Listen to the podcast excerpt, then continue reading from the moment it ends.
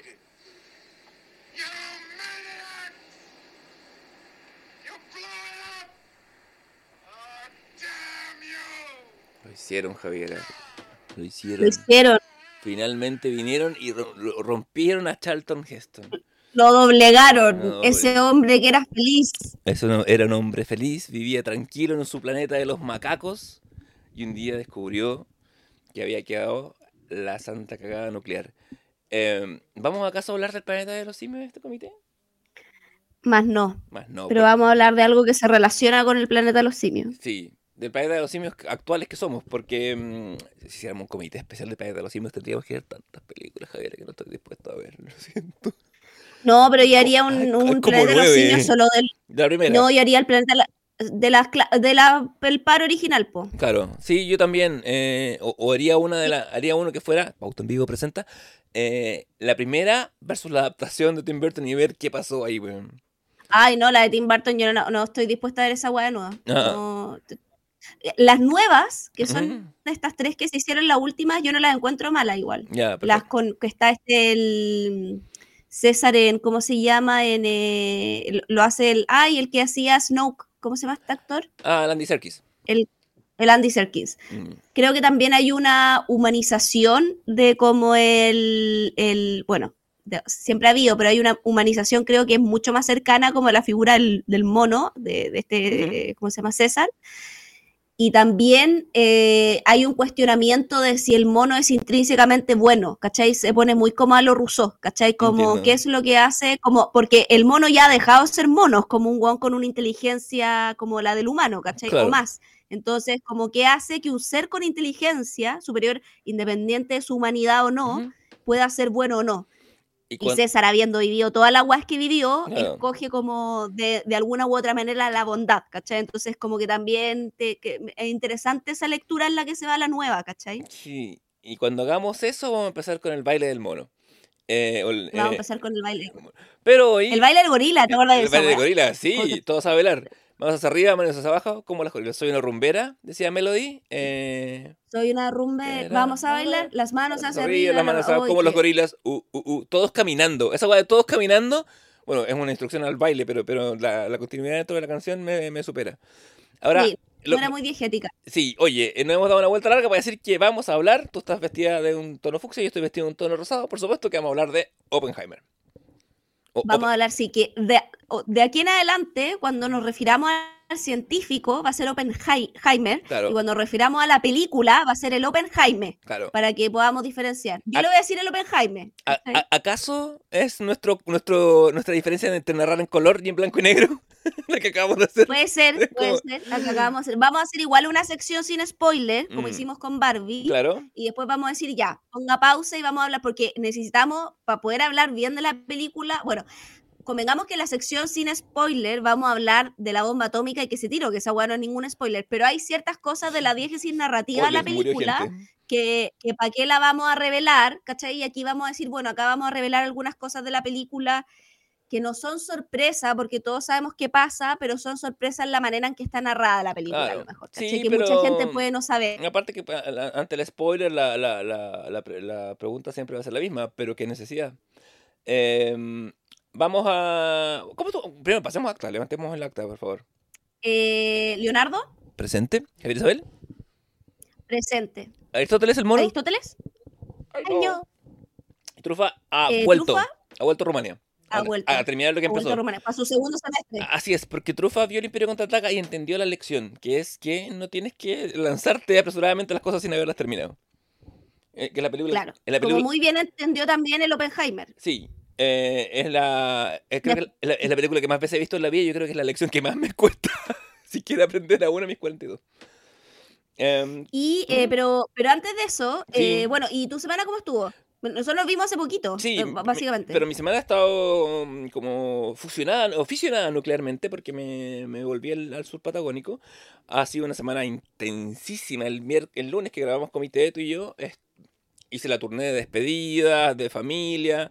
El martes tuve trámites importantes. Me atrasaron- el vuelo se me, me lo atrasaron cuatro horas, así que tuve, tuve, que, tuve un tiempo extra para ver otros amigos y, y amigos y personas queridas. Eh, y después llegué acá, y me tocó la nieve. eh, he, sido, he sido muy bienvenido, como siempre lo soy en esta, en esta ciudad que amo. Pero, pero en general eh, ha sido muy, muy, muy bien. Entonces, parece que hubiera sido poco, o sea, nos vimos hace poco tú y yo, pero francamente eh, ha pasado bastante tiempo. Dos días en un instante, diría eh, la Judith Paltrow, o esa película de, de- que, que trabajaba la... ¿Cómo se llama el que trabajaba en esa película con la Judith Paltrow? Esa película que ella, ¿Cuál? ella que baja, ella que baja el metro y se generan dos vidas y que suena esa canción de Aqua, If Only I Could Turn Back Time. Ah, eh, eh, el galán es el típico Ah, galán, es el weón galés que sale en... ¿Algo de esperanza? ¿Grande esperanza? No, Grande, No. Grande Esperanza es, es con. También sale Gwyneth Paltrow, eh, especial Gwyneth Paltrow. Busca. um, En, inglés, en español se llama Dos Vías en un Instante, que es una mala traducción de una canción, o sea, de una, de una palabra. Y trabaja, me parece que su contraparte amorosa es el, es el cabro que sale en Cuatro bodas y un funeral, que es el, el, el, el- gay joven, al que, al que se le. al que- ya, spoilers para la película del año 90, a, que- a quien se le muere su pareja, el, señor mayor. Pero bueno, lo Pero bueno. recordaremos. Antes de recordar eso, tengo que decirte que. Hoy estoy tan contenta de esta sección. Estoy transformando Quiero en este hacer un momento. disclaimer. Sí, eh, a mí me queda un Robotech Explaining, que es de precisamente la última generación de tan cerca del, del Oppenheimer y de Barbie que no alcancé, hay tantos capítulos, no alcancé a verlos. Y Leo ha estado viendo hace rato más atrás Moon para la sección que sigue. Entonces vamos a hacer un enroque donde va a partir esta sección y voy a terminar igual Robotech eh, para la continuidad de nuestra audiencia, ¿cachai? Una pausa. Y también creo que hacer Robotech y Oppenheimer era demasiada testosterona, bueno. Entonces creo que había que hacer un balance, un poco como el que pasó con Barbie, ¿cachai? Sí, yo eh, eh, te castigaré, Javier. eh, eh, te castigaré en el nombre de la luna. Como, como me llevo como 60, 70 capítulos. Empecé hace un mes a ver Sailor Moon por primera vez en mi vida. eh, y he tenido distintas sensaciones y emociones. ¿Por dónde empezar? Eh, bueno, bienvenidos a Sailor Moon Explaining.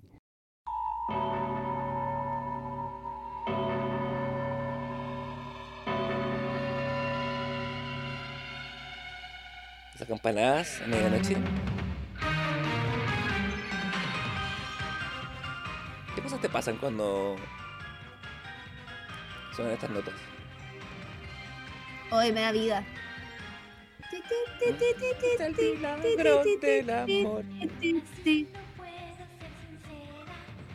¿En un qué? ¿En un asilo puedo ser sincera? ¿Cachai que dice al Pero principio? sí, pues perdóname si no puedo ser sincera. Ah, pero, ah, Pero pero- tiene, pero tiene que ver, ah, es perdona, pero tiene también porque, perdóname. perdóname si no sí. puedo ser, Ya, es que escuchaba como en un asilo. Así como en un asilo. no, es, pe- perdóname si no puedo ser sincera. Y no puede ser sincera porque es Sailor Moon, pues, ¿cachai? Es como la persona que ya tiene que ocultar, el, el, el drama de todo héroe, pues. Sí, más. sí, pero. Ahí vienen las Sailor Scouts al rescate. Oye, em, Sailor Moon. ¿Por dónde em- empezar a así este fenómeno de los años 90? Em, creado y salido de. Así como. Como esa diosa griega que sale de las. Como de las cejas de, de Zeus. Salido en verdad de la. No, de- de la pierna. no, pero eh, eh, era sale from the brow of, of Zeus.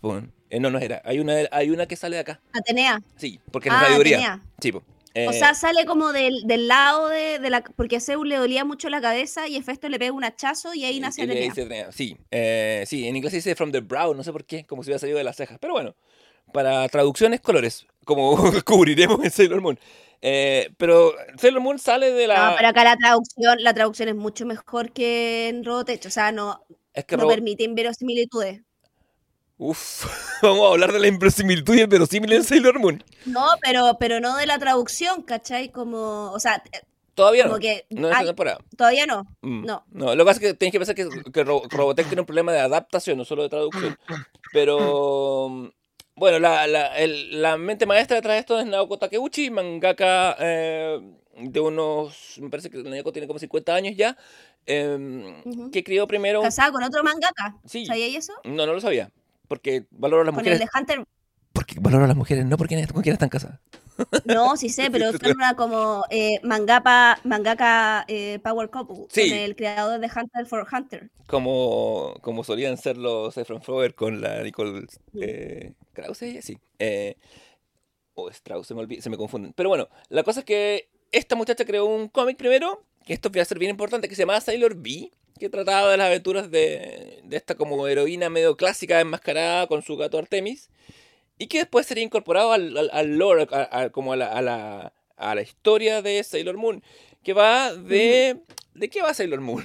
Mira, en el mar de capítulos, este, este, este explaining se va a centrar en los capítulos del 1 al 46, en el que conocemos a, a Serena Tsukino, una estudiante... Que Sailor Moon, a, que Sailor Moon a secas. Sí. Todavía, porque después le empiezan a tener como eh, pequeñas siglas para poder diferenciar las temporadas de Sailor Moon. Sí, para las, O los perso- arcos. para las personas Mm. que estén interesadas en, en- en cometer un- un cierto tipo de suicidio y, y ver Sailor Moon desde el principio, las, las, las letras de Sailor Moon son marcan las temporadas. La primera temporada Sailor Moon, la segunda Sailor Moon R, la segunda Sailor Moon T, creo, o no sé. Eh, pero, la- ¿qué significa la R? Alguna gente que dice, que dice que es Return, otra gente dice que es Romance. Sí. Eh, eh, Mm. la Naoko Takeuchi misma ha dicho que es abierto a todo tipo de interpretaciones, aunque ella le va Sí. a romance en particular, pero dice que entiende también que puede ser Sí. return. Em, Sí, ah, perdón, que yo quería decir está eh, casada con Yoshihiro Toga- Togashi, que es muy conocido también por ser el creador de Hunter x Hunter, Hunt- que todavía hay mucha gente que está esperando el final de, eh, o el retorno de, que dijo Guía y está el mundo vuelto loco.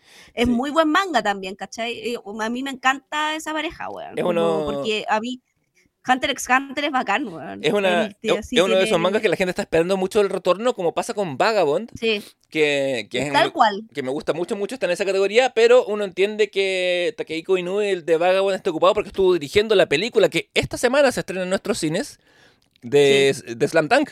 Slam Dunk. Sí, eh, que también Eran buenos años del manga esa época, o sea, de los mangas y de los animes en esa época. Sí, porque son, son medios son medios contemporáneos Sailor Moon con, con Slam Dunk, eh, por lo menos en, Mm. con su exhibición en Chile y, y un poco la- en, la- en la- en el tipo de animación que tienen. Eh, yo sé que no he visto ni- tampoco he visto ningún capítulo de Slam Dunk, pero me leí el manga entero. Eh, ni, ni siquiera por el novismo, sino porque es más rápido. Que es algo una cosa que va a pasar acá en Sailor Moon. Sailor Moon va eh, de esta niña serena que un día, se- un día rescata a un gato, primer acto bueno, eh, de- del abuso que está siendo sometida por unos niños. eh, y esta gata, la gata Luna, que se llama Luna en inglés, se llama Luna en japonés, se llama Luna en español. En español como que pierde un poco el, doble- el juego de doble significado porque para nosotros la palabra Luna directamente refiere al satélite que nos orbita.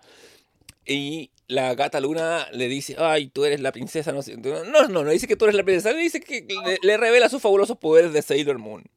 ¿Por qué? Nadie sabe muy bien, porque en Sailor Moon las cosas no se explican, se van como, como que van cayendo a pedazos, se van recuperando como un flash de amnesia, de alguna manera, de sus personajes.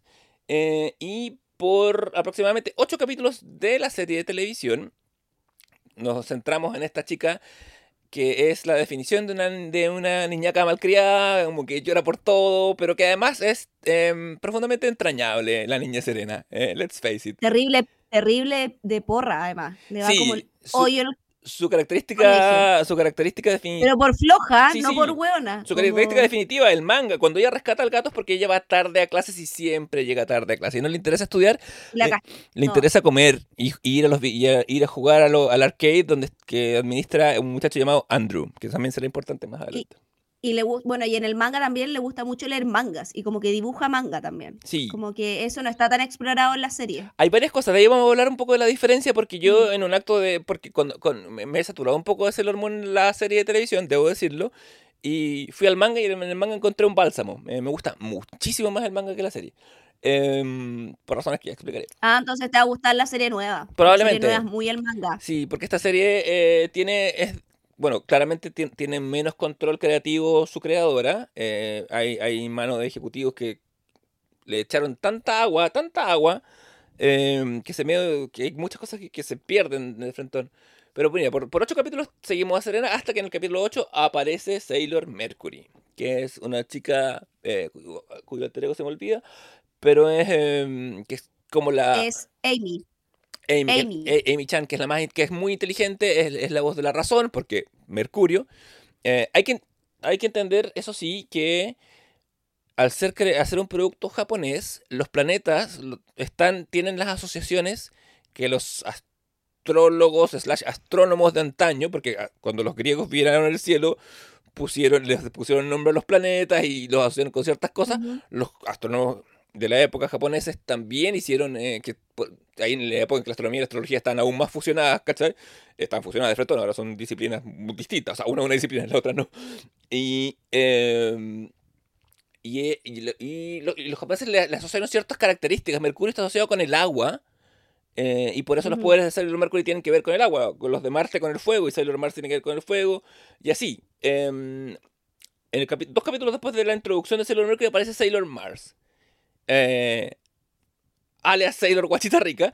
eh, es, la, es muy interesante que en Que este... es el personaje de Rey. Sí, eh, que es. Lo, cosas, Sailor Mars tiene muchísimas cosas interesantes. Entre ellas, bueno, que es hija de un monje de un templo. Que. mm, de un templo budista. Ella.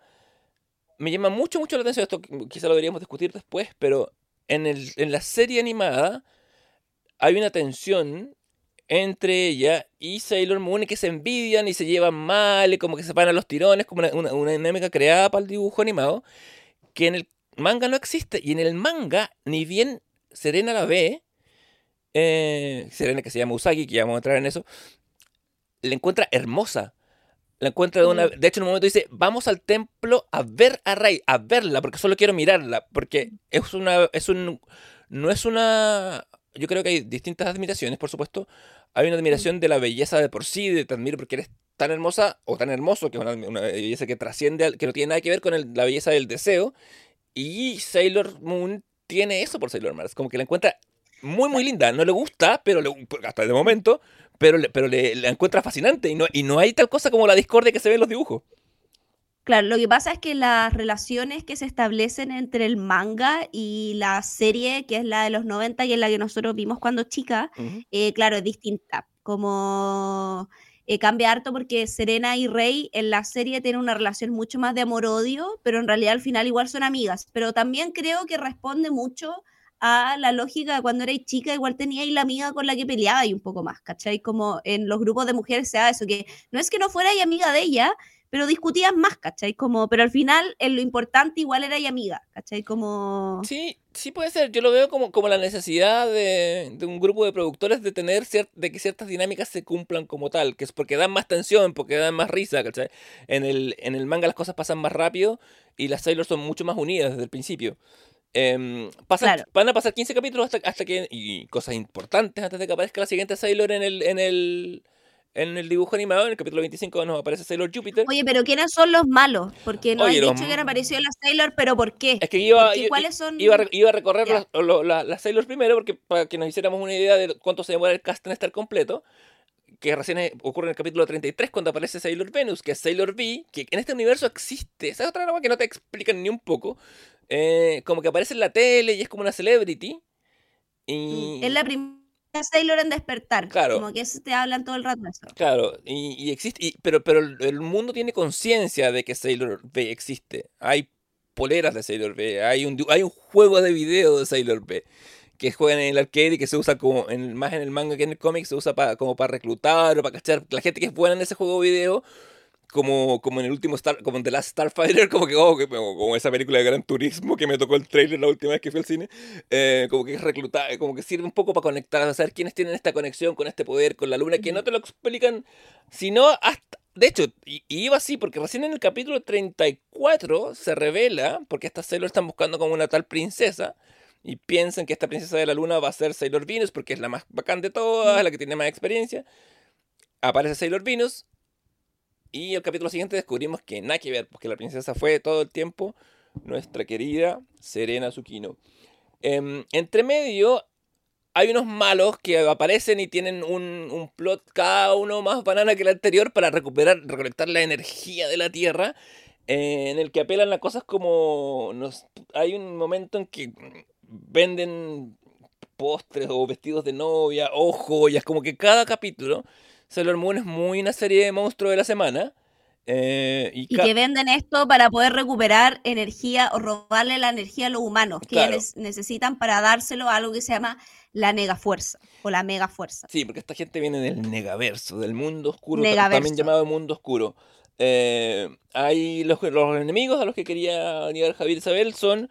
Bueno, está la reina Beryl, que además está, no me acuerdo si en el cómic, si la, si la serie animada está manejada por las sombras por una fuerza misteriosa, en el cómic sí, eh, y tiene cuatro secuaces que son eh, en lo- los cuatro reyes oscuros del Negaverso, a veces llamados los cuatro grandes del Negaverso, como, como los grandes de España. Ahí, ahí, ahí la, tra- la traducción es medio inconsistente en ciertos capítulos, eh, que son Jadeite, Nephrite, Seosite Kunsa- y Kunzite, que son todos nombres ah, que podrían servirle a ciertos reggaetoneros si le agregáis un par de letras más. Eh, el- Que es por, ¿Mm? son por, son por piedras son- preciosas. son, pie- teoría, son sí. piedras preciosas. Ellos, y aquí, perdón, se me está mezclando con el, con el, con el manga. Ellos solían ser parte. Acá hay una diferencia muy radical. Sí, tipo, porque acá en el manga ellos eran la, eran la guardia de el rey Endymion. Y usted me dirá, ¿quién es el rey Endymion? Bueno, el backstory de Sailor Moon, del que nos Te vamos estáis entrando- enredando acá, te ¿Ah? estáis enredando acá, te estáis enredando acá. Porque Es la weá-. La weá, eh, porque la weá tiene un, es un enredo. Puta, es, que, es que yo me la sé de memoria, entonces como que, mira, te, te voy a ayudar acá. ¿Puedo? ¿Me, me, me permite? Déjame intentar salir del, del, del fango Ya. solo. Eh, después te voy a pedir ayuda. Ya, por- ven. porque, porque lo que pasa Ya. es que Sailor Moon tiene un problema, creo yo, la serie de TV, que es. Ocurren a lo largo de 46 capítulos, van ocurriendo, que se dividen en capítulos de media hora, en los que a veces dos minutos avanzan la trama en general, si es que, y el resto es el episodio de la semana, que es ver a Serena y sus amigas eh, preocuparse porque no pueden adelgazar. Hay una frase que es hermosa. Un momento en que están tratando de que adelgazar. Bueno, más allá de la dismorfia, más allá de que las cuales sean súper flacas y se sientan gordas y todo, hay un momento en que Serena dice, "Oh, seducida por un pan con carne. Yo quiero una polera que diga eso. concha tu madre". Dice, Fui- ¡ay, qué vergüenza! He sido seducida por un pan con carne. Puta, Y yo digo, puta, no la culpo. Tú Bueno, y- es que Serena tiene frases muy buenas, weón. tú y yo, Yo creo que las mejores frases de la serie las tiene ella. Totalmente. Tómese- o sea, hay una frase que hemos eh, entablado en el comentario que es tómese un tecito, amigo mío, porque la- en un momento la llevan a, la llevan a, ¿cómo se llama? A, un- a una academia de modales. Cuando se descubre que ella es princesa, los malos ponen justo una academia de, para señoritas y eh, ella va a aprender cómo ser una buena anfitriona o una buena reina. Y reprueba, que eso es lo mejor. Sí, y Está aparte como que, en el grupo las aparte que la, reprueba porque no sabe ser una dama. Oh, la va chistosa. Aparte que la weá es tan. eh, eh, es tan. eh, eh, está tan maqueteada para ella que el examen de admisión es como tirar un frisbee, porque Serena tira la tierra lunar, entonces la weá es seca con el frisbee, obvio. Entonces, déjame. Mira, yo tengo, tengo, una, tengo varias carpetas que se llaman Sailor en mi vida, eh, pero esta es mi favorita, por supuesto.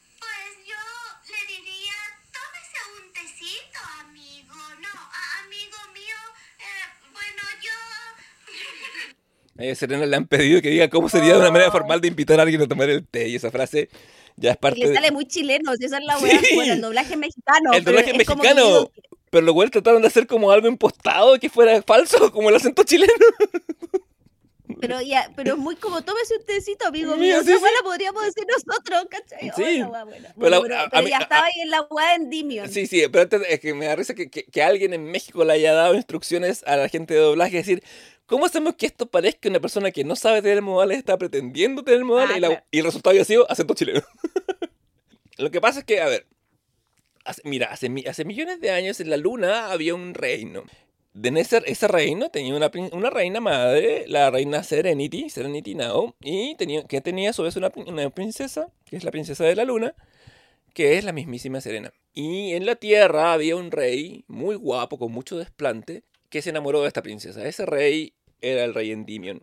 Por distintos motivos de la magia eh, inexplicada de Sailor Moon, eh, fueron atacados por el Negaverso y en un acto, en un acto de bondad, al- antes de morir, la reina envía a la princesa, al, al Endymion y a, las- y a las- y a sus, y a las guardianas de la princesa, que son las Sailor Scouts, a reencarnarse a la Tierra.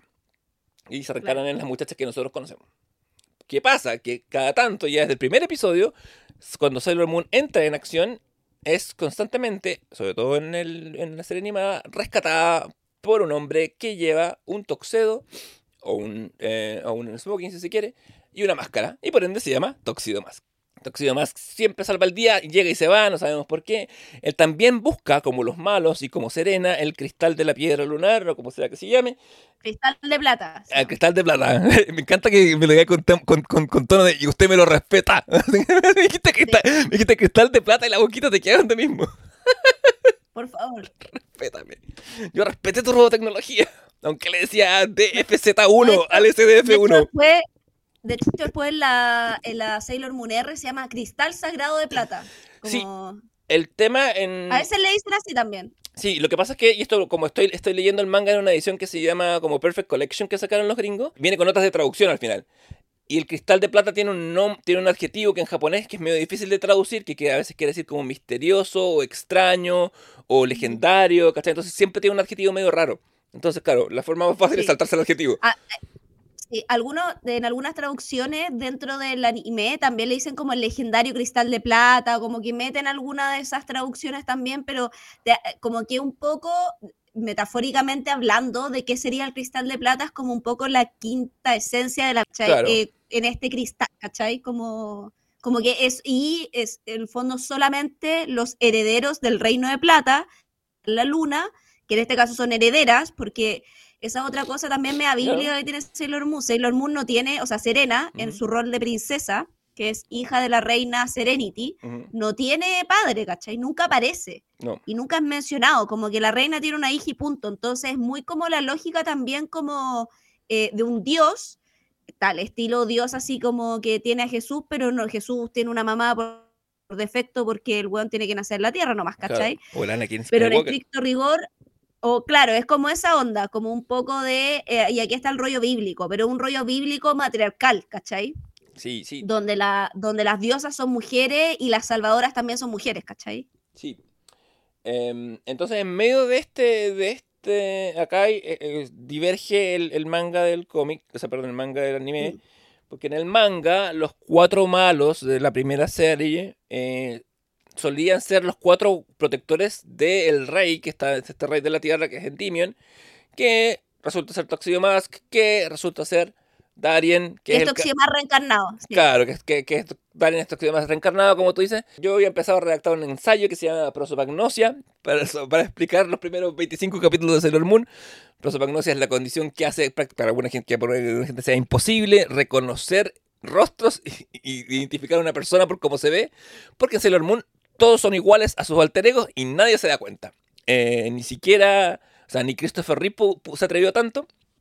Hay un capítulo, como empezando la serie, en que Serena se encuentra con Darien, que está vestido con un toxedo también, está, y con lentes en vez de, la máscara de Toxedo Sí. Mask, lo único que le cambió, y nunca hace el afán de decir, es igual, y Serena es igual, se viste con los mismos cachirulos de colegio, y el uniforme de colegio es muy parecido al uniforme de Sí. Sailor B. Hay que decir, En el, Que en el en manga el no anime pasa. nuevo eso cambia. Sí, pues en el manga no pasa y en el anime nuevo tampoco pasa. Es que el anime nuevo, porque ahora por el, el- el aniversario 8000 de Sailor Moon, se reeditó Sailor Moon completa. De hecho, ahora va a aparecer la última serie, que es la de Sailor Moon Stars, en una película doble. Que ya, que ya fue estrenada Para que la Javiera primera película en entradas. Japón. La primera parte eh, todavía no llega a Latinoamérica y yo me niego a ver la pixelaza en internet. Entonces, eh, se está conversando un poco de que Netflix la pueda traer, porque de hecho Netflix tiene la serie completa nueva de Sailor Moon. Y en Netflix también están las películas antiguas de Sailor Moon y está Sailor Moon S. Solo la esa temporada, no están las anteriores. Pero la serie nueva de Sailor Moon eh, que tiene la animación como mucho más actual, ¿cachai? Se nota que ha mejorado el dibujo y todo, está precisamente en Netflix y es muy cercana al manga. Por ejemplo, acá en la versión nueva, eh, los cuatro guardianes que son Seoside, Kunite, Netflix, eh, Malachite, eh, están como se llama, eh, eh, igual que en el manga. Se Mm. revela que sí son guardianes de Darien, ¿cachai? Claro. o sea, del rey Endymion. Cosa que en la serie de los 90 no ocurría y eran como malos X nomás. Y tienen otra particularidad, que no son solo guardianes, sino que además son los pololos de las otras cuatro Sailor. po. Claro. Cosa que no sabemos aún. Eh, y, quien, y quien- y de la que nos enteramos, salvo por el, por el niño Nefrite, que en un episodio doble importante. eh, En el episodio 13, me sé de memoria ese episodio. eh, Esto en el manga de los 90, o sea, perdón, esto es la serie de los 90, lo que en, en el 24. No, en el. Ah, no, tenéis razón, en el 24. En el Sí, sí. 13 es cuando. eh, sí, Sí. en el episodio 24. En el episodio 24, que es un episodio doble, más o menos, porque está medio pegado con el 23, con las cosas que van pasando ahí. Nefrite, que es uno de estos reyes oscuros o grandes del negaverso, se ha medio involucrado con, con Molly, que es la, es la amiguita de Serena, la amiguita que no tiene poderes, básicamente. Que O sea, es su mejor amigo del colegio. Claro, claro, pero ¿cuál es la, la- la persona que, que no tiene una doble vida, no tiene una doble identidad? Y nada, pues el, el- el- poder del amor salva al Nephrite del, del- del- del espacio oscuro. Él se convierte, se, se transforma y va contra sus hermanas y, y en el proceso muere. En un momento trágico, bueno y trágico. ¿Qué? Hay que decir, yo mucho eh, estaré meando el, eh, el anime versus el, el manga, pero este es un momento que no está en el manga, que es mucho más poderoso en la tele. Me imagino el, el- corazón de las jóvenes niñas que vieron esto cuando eso pasó. Pasa pasa- aparte que pasa a mitad de serie y es, tempo- y es permanente, ¿cachai? Porque el final de esta temporada, que también es un episodio doble, en general en Sailor Moon cuando hay episodios dobles porque va a pasar algo importante, obvio. Sí, Eh, va a como- quedar la cagada. Sí, pasa en Cowboy Bebop también, como hay momentos como en el 20... en el Igual, perdón, ¿Mm? eh, para interrumpirte, la muerte de Netflix es como un hito de la primera temporada, porque como que en, en o sea, puta Molly es un personaje muy entrañable dentro de la comunidad Sailor Moon, ¿cachai? Como que es un personaje muy querido, o sea, como que dentro de la comunidad Sailor Moon existen como evidentemente eh, grupos de como me gusta mucho ese personaje y no sé qué, y Mm. Molly un personaje que tiene mucha fanaticada, y en general la relación de ella con Netflix es como dentro de la comunidad de personas que nos gustan Sailor Moon, es como una de las guas favoritas de la serie, ¿cachai? Como de la, de la primera. Comunidad, comunidad que tiene Entonces, un, que, que tiene un Telegram que, gracias al cual yo pude ver la serie porque hay problemas de derecho además y cómo está metido y como está metido Netflix entre medio no es tan fácil de encontrar en, en- menos en latino No. original y, y Javiera me, me extendió una invitación a esa comunidad yo descargué Telegram solamente para unirme a la comunidad de Moonites que, que se dedican a, a- a compartir estas cosas gracias gracias también al esfuerzo que hace esa comunidad de tener los capítulos por ahí en No, YouTube, si la, ¿no? la En- comunidad de Sailor Moon no es poca cosa, ¿qué te crees tú? Sí, yo me, me temo echármelos todo al hombro. Yo el otro día pensaba que mis parejas siempre son mujeres que son o de mi edad o con las que tengo una diferencia o de 9, 10 años. Digo, porque entre medio están las que veían Sailor Moon. Falta, nos queda bastante Sailor Moon Explaining por hacer. Eh, no solo hoy, sino que más, más adelante también. Em, como te digo, esta Oye, pero temporada está ahí en los malos. estaban los malos que, Sí. es, que van bien, en unos medios, no- como que no, no agarran, salvo por el, por el Sprite, ninguno tiene así, uy, qué personalidad que tiene. Em, y, están, y están todos muy supeditados a, a esta cosa de vamos a robar la energía, vamos a robar la energía todo el rato. Eh, se van desarrollando pocaso, pero em, lo importa, a mí lo que más me, me, me- me iba moviendo mientras veía la serie era ver cómo avanzaba la historia, cómo progresaban, sobre todo la primera, que tiene eso de, vamos, eh, de que se van conociendo los personajes, que se demora harto en que eso pase. Ya cuando desde el momento en que aparece Sailor Venus se completa el, el team y se revela que la princesa en verdad es Sedena, ahí la serie empieza como a agarrar- mete cuarta. Mm. Eh, tenemos un capítulo que es como de flashback en que vemos cómo era la vida en la luna. Sailor Venus viene además Ese con- capítulo es bacán. Me encanta el capítulo de Flashback en la luna, uno de mis favoritos de la temporada. O sea, la- Sailor, eh, es, es- bacán. Sailor Venus viene con su gatito Artemis, que es en el en el anime se va a saber que es pareja de Luna, ¿no? Que en el futuro tienen una hija. Sí, Que sí, sí, ella- en que el sí- anime, sí, se sabe. Ya. Que- que. ¿En qué temporada vais? no te quedé, todavía voy a la segunda, que ahí me, me puse a leer el manga, me entretenía mucho más que el manga. Ah, pero que después aparece, ah, después aparece la gatita hija, po, en el anime. sí, También. me imagino. Sí, se sabe. No vamos a decir eso todavía porque igual creo que es un spoiler importante. ya, pero todo el mundo sabe, en la segunda temporada, yo no sabía todo- yo no sabía que, la, que Sailor Chibi quién, e- quién era quién era. Ah, ya. Ah, ¿tú ¿Cachai? no cachaste esa weá? O sea, no ¿Cuando lo- al principio? o sea, cuando aparece, es que, es que esa moda me la spoilearon, pero yo pero cuando, cuando, cuando yo veía las fotos de repente, vi, ay, una buena de pelo rosado, ¿cachai? No hay nada que te vaya a decir que... Vamos a hablar de momentos spoileables con, con Oppenheimer también, porque... Pilo, eh, ya. Sí. Eh, Ya. Pero volvamos a Sailor Moon. Pues vamos a hacer el mundo. Vamos a, a- a este, a este lugar de.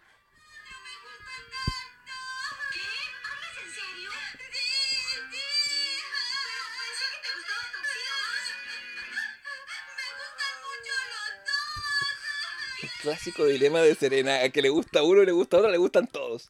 Es divertido y me gusta a mí también, me parece sano. ¿quién no ha sido Serena? Sí, la, objetiva, la objetivación de, de masculina. eh, hay una frase que alguien dice como, se la dice creo que la profe o alguien es como un momento de sabiduría y es como, dice, si hay un hombre guapísimo, hay que luchar por él. una cosa Ay, así me como- encanta, me encanta la profe, porque además la profe es señorita Mónica. Señorita Mónica, Sí. eh, como que está obsesionada por tener novio toda la temporada, ¿cachai? Y señorita Mónica, además, como que hay un capítulo donde ella está muy como, hola niños, ¿cómo están? Porque como que la llama el arquitecto, no sé qué, porque dice muy como, señorita Mónica, la llama el arquitecto Sí. Richard. Y como que ella dice como, ah, hola Richard, sí, nos vemos en el parque. Ah, no, no vas a poder por trabajo. Sí, no, Richard, entiendo y vuelve hecho un equeco a la clase y se los repasa, ¡oh, prueba! ¡examen! eh, ¿Cómo se llama? Sí. Respuestas, así como, Sí, y todo, sí. weón, qué chucha, señorita Mónica. Pero ella, ella al final se casan, ¿no? chistoso, Porque, porque, porque el capítulo de los vestidos de boda es, es para su boda. No, es para la boda de otra profesora, que es la profesora Ah. de corte y confección, que se casa con un caballero que es bajito y pelado. Sí, sí, y sí, de me hecho que Serena era- como que le hace como body shaming, como Sí, se como casar con tú. ese weón. Sí, sí el, el, el body shaming y la hegemonía de los cuerpos es una hueá que está muy transversal a Sailor Moon. Si esto fuera escrito por un hombre, que- pero como lo, pero, pero, pero como lo hace la Naoko Takeuchi, vamos a decir que es sincera. Vamos a decir que la gente dice porque más allá. Bueno, y era en los 90 también, o sea, como Sí, sí, que también. o sea, Kate Moss era el, mo- era el, el- el espíritu de Occidente y en Oriente Serena Tsukino decía, estoy tan gorda y no puedo dejar de comer. Bueno, deja algo, o sea, nadie es, nadie, Sí. na- na- es que no hay nadie que sea gordo, ni siquiera está, ni siquiera está como el gordo anime en, en, No, en Sailor Moon. Son todos esbeltos y, y alargados. Hacia el final de la- esta temporada, eh, cuando viene la gran confrontación contra la reina Beryl, las chicas mueren en el capítulo 45. Mueren todas las scouts y, y en, un- y en una Siendo vuelta... una de manera muy dramática, Sí, como sí. para la época. Sí, y se, van, como- y se van sacrificando una por una. Y Mercury, Mars, y van así cayendo casi que en orden de aparición. Queda Serena hasta el final. Y Serena eh, usa su poder lunar para derrotar a la reina Beryl. Para resetear el universo. O sea, no, no- no tanto el universo, pero para resetear la vida de sus amigas. Y despierta en un nuevo día. Vuelve. En, en el momento que es muy. hay, ¿Sabes qué? Hay, un momento que me conmovió en Sailor Moon. Es una parte en que están todas muertas y Serena está como para la cagada y no, no va a llegar. Y, y, se, y se empieza a acordar y me parece que es el mismo audio del comienzo de la serie. Que la buena dice, ay, que voy a llegar tarde, va a pasar un día. Y la buena dice, qué ganas de que, de que mi preocupación sea efectivamente Ay, volver a llegar tarde. Como, sí, es como, uh, como que me llegó el corazón, porque qué ganas debo tener este tipo de preocupaciones y no ver a mis amigas muertas y tener que salvar a esta weá. Que que es un gran momento de Pero se madurez. hace cargo. Sí, se hace cargo, ¿cachai? Y, y cambia todo. eh, y me parece que ahí su deseo profundo es que todo sea como antes. ¿Y qué significa que todo sea como antes? Mm. Que ninguna se acuerda de que, de, de- de que es Sailor Moon ni- o, o una Sailor Scout. Cosa que, ¿no? Y tiene ese momento muy bonito de que ella está así dándolo todo con el, con la weá del, ¿cómo se llama? Del cristal de plata. ujú, Y se aparecen atrás como sus amigas, como, o sea, no es porque están muertas, pero se aparece un poco como, un poco el fantasma atrás, como acompañándola, como diciendo que no está sola, como, porque creo que Sailor Moon también funciona mucho porque tiene un espíritu de sororidad muy sincero, ¿cachai? Como de que entre las mujeres podemos pelear, podemos discutir, ¿cachai? Pero al final como que en las weas que son importantes, que es como en este caso la lucha contra el mal, como que van a estar ahí, ¿cachai? Como que creo que el espíritu de sororidad que en- tiene Sailor Moon es una wea que fue eh, muy gravitante para toda una generación de niñas que crecimos viendo Sailor Moon, ¿cachai? Y que otros animes no lo tenían, inclusive animes que estaban pensados para nosotras. sí, Como claro. que la weá de la amistad entre mujeres, yo creo que Naoko Takeuchi lo inaugura, ¿cachai? Acá, como que las clan, ponte tú, son, o sea, Naoko Takeuchi eh, caminó para que las clan pudieran correr, ¿cachai? Sí, Y Sakura y todas esas O- otras o sea, que, o sea, o que, sea, que son de generaciones más chicas que yo, weón, tienen a Sailor Moon, ¿cachai? Como de heredera y no a Candy, ponte tú. Porque en Candy, si te fijas, Candy tiene amigas que son una mierda, Te voy a ¿cachai? decir lo mismo. En, en- en Candy siempre está el no salvarse. Ya, te, te- te- te decir Claro. justo lo mismo como cuando se conectamos con Candy Explain. Yo, lo primero que me llamó la atención cuando vi Candy, y esto lo dije, en, lo podríamos rebobinar, eh, el, En Candy no existe la amistad entre mujeres. no, pues, y de hecho para mí, la de hecho lo primero que, el- mi primer apunte de Candy es, la tragedia de Candy es la traición de su amiga, o la separación de su amiga. ¿Cachai? Porque uno, a Candy, de mi generación, lo vimos de primera fue, o en la repetición, cuando lo viste tú, uno, uno se queda con, con los Minocos, se queda con el Anthony, Terry, el hogar de Pony. Pero antes de que llegaran los hombres, ella tenía una amiga y la amiga eligió salvarse de clase y llenar su vacío en vez de estar con ella. Mm. Y, Y acá esa no pasaría ni cagando. no, nunca, ¿cachai? Porque después, después Candy se encuentra una amiga más buena, pero, pero, pero, pero, pero, eh, en Sailor Moon esa weá no pasa, ¿cachai? Es una buena distinta. Uno De puede... hecho, hay, hay un cap- hay un capítulo de Sailor Moon que creo que no es en esta temporada, sino que es más adelante, como que Serena se pelea con Rey, porque Mm. Serena muy hincha wea, y Rey le dice como, Serena, me tenés chata, como una wea así, y Serena queda pa'l pico porque siente que Rey ya no va a ser su, más su amiga, y Serena este- obviamente muy, ri- muy ridícula, hace puras weas como para caerle bien a Rey, ¿cachai? Y... eh, y al final como que Rey le dice, ya, Serena, si no estoy enojada, y Serena llora como, somos amigas, ¿verdad? Y la otra, sí, Serena, calma, ¿cachai? Así como Sí, que se- se- se- la amistad se- es una weá muy importante. se hacen amigas para después, para, para después volver a pelear como amigas, ¿cachai? Pero no pelear de verdad, sino pelear como amigas. Como es- es- Claro, eso ese es el punto de lo que yo iba, ¿cachai? Como que tú puedes, esta es amiga con la que discutís, pero que al final del día es como, weón, eres mi amiga, ¿cachai? Como... Sí, ese capítulo es en la segunda temporada. eh, y hay una canción que cuando Rey va a... Y de hecho, las otras amigas también comentan que eso es muy chistoso porque también es muy real, como que eh, entre Amy, entre, entre ¿cómo se llama? Está también, bueno, está Emina, ¿cachai? Está Lita, comentan como, weón, parece que ahora sí se pelearon en serio, ¿cachai? Así como parece que ahora sí es de verdad y todas como, y, y me acuerdo que, eh, claro, y- pero que también es muy como cuando tenéis grupos de amigos, ¿cachai? Entonces como, eh, y, y, on- y una dice, weón, déjela, se van a arreglar solas, ¿cachai? Como onda, y, y ahí se arreglan solas, ¿cachai? Sí, po, sí, sí. Sailor Mars, además de, de todas sus virtudes, canta, po. Canta. Es como la misma de la weá. Y canta bonito.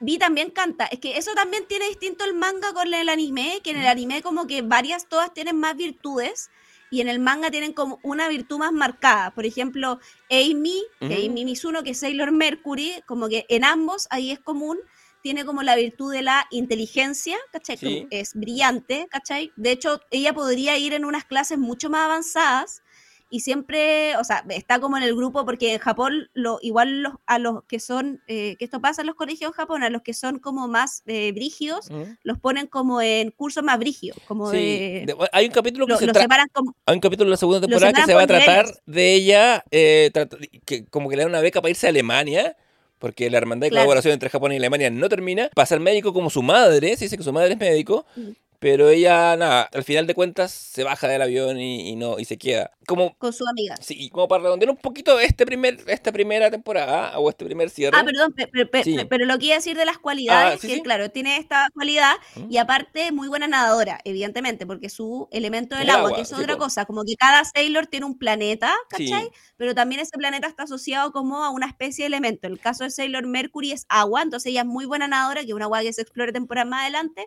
En el caso de Mars, por ejemplo, en el manga está mucho más explorado, que es inmensamente bella, es como que dicen que es la Sailor más bonita de todas, así Sí, brígida sí. y que aparte es como su espiritualidad, como que, y, y creo que un elemento que si bien está en el manga, eh, o sea, perdón, si bien está en el anime, como que en el manga es mucho más capital, que ella es como un ser que se conecta y que creo que tiene que ver también con la lógica japonesa, ¿cachai? De la espiritualidad, que es muy distinta a la que tenemos en Occidente. Mm.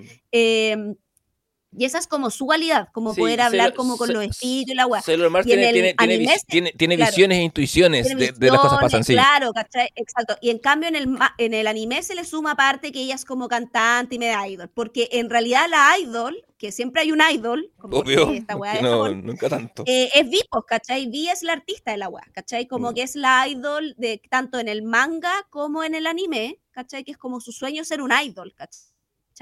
Y eh, también eh, tiene, adolece lo mismo que lo ocurre a Serena desde el manga al anime, que vi en el manga es Brigia, es como la buena así, porque es la Sailor, ¿cachai? De, de la Sailor que protegen a Serena, eh, y es mucho más madura, y como que en el anime la hacen mucho más huecas, ¿cachai? Que en realidad en Mm. el manga. Sí. Y la otra que es Lita, que es Sailor Júpiter, que también te van contando también un poco el background, un poco de todas estas Sailor, como que Vi es bastante similar a Serena porque tiene un hermano, papá, mamá juntos, Lita es huérfana, perdió a sus papás cuando ella era chica, vive sola, entonces es muy independiente, es muy alta, es como la, así como Sí, muy, la más muy alta, entonces se nota mucho. Eso hace, por ejemplo, que eh, no pueda tener novios porque todo el mundo es más bajo que ella, ¿cachai? Como que está siempre en ese rollo y ella es como, su rollo son como todas las La- cosas domésticas. Es seca para cocinar, eh, tiene su casa ordenada y limpia, eh, tiene su casa muy bien decorada, es seca para cuidar plantas, su sueño es tener una tienda de plantas, ¿cachai? Como que En la escuela Eh, de hay es interesante. galanes para ella.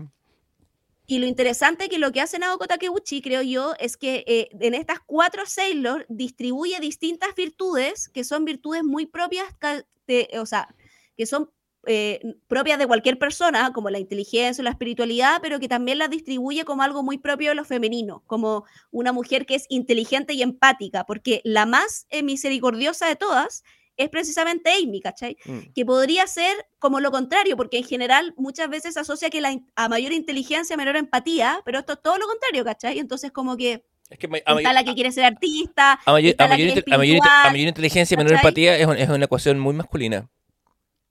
por eso, pero Me- ella no la pone, Me- ¿cachai? sí, por es eso, por, eso, pero me, hago cargo del prejuicio de género que estoy usando, pero, pero es muy de hombre creer que, que ser inteligente te da chip libre para no conectarte con tus sentimientos. Exacto. Y ella dice todo lo contrario. Amy es la que se conecta más con sus sentimientos porque es la más inteligente también, ¿cachai? Eh, y también Lita, que es como la que quiere ser doña de casa, tener una tienda de plantas, y lo pone como un sueño súper válido, ¿cachai? Entonces esa weá también es bacán, que te muestra en, en el, en, en el, en el anime, se va a ir explorando también en las siguientes temporadas, que como que existen sueños o metas súper distintas para cada una, eh, pero que ninguna es mejor que la otra, ¿cachai? Como que es bacán que Amy quiera ser doctora, pero es bacán que Lita quiera ser doña casa y tener puta una tienda de plantas, y es bacán que eh, Mina quiera ser artista, y es bacán que la otra quiera ser sacerdotisa, ¿cachai? Eh, entonces todas las weas son válidas, ¿cachai? Y esa wea es como también muy bacán en Sailor Moon, que creo que está muy en sintonía también como cuando llegaron las Spice Girl, ¿cachai? Que es, es más o menos en mi generación, en la misma época, y tenía cinco como-. Y son lo mismo, ¿cachai? Y, y cinco mujeres con personalidades distintas y todas bacanes, ¿cachai? Entonces está esta weá un poco también remontando lo que decíamos en Barbie, de como que podéis ser la weá que queráis y podéis no serlo también, ¿cachai? Como porque Serena era como el, era ser- como la, la normal, no tenía ni, como Puede que ser no tenía. Serena no tenía, ¿cachai? Podéis ser Molly, Sí, entonces eh, como... sí, Serena es, la- de hecho, eh, una de las paradojas dramáticas que está muy bien tensionado es que Serena sea la más importante siendo que es la menos capaz. Eso se, eso se lo recuerdan mucho en el, en el anime, no tanto en el manga, que, que las otras cuatro están mucho mejores dotadas o, o son más, tienen un talento mejor desarrollado. Oye, una Sí, pregunta... sobre todo en esta temporada, pero Sí. después Serena se- después Serena es la mismísima hija de porque va Se- agarrando muchos más poderes. Serena, sí, e- eso, eso pasa muchísimo más rápido en el, en el, ani- en el, en el manga. eh, Sí. pero, en el, pero en el anime, Serena, uno puede decir que su personaje no evoluciona nada más. El personaje de Sailor Moon mm, agarra notoria más confianza según avanza la serie. Así, pero en la primera temporada, de ser como una, una cabrita que, ay, ¿cómo se usa este cetro? A, a tomar decisiones como en combate, que son como dicen, "Mm, acá hay, algo, hay alguien que, está, que sabe hacer mejor su pega.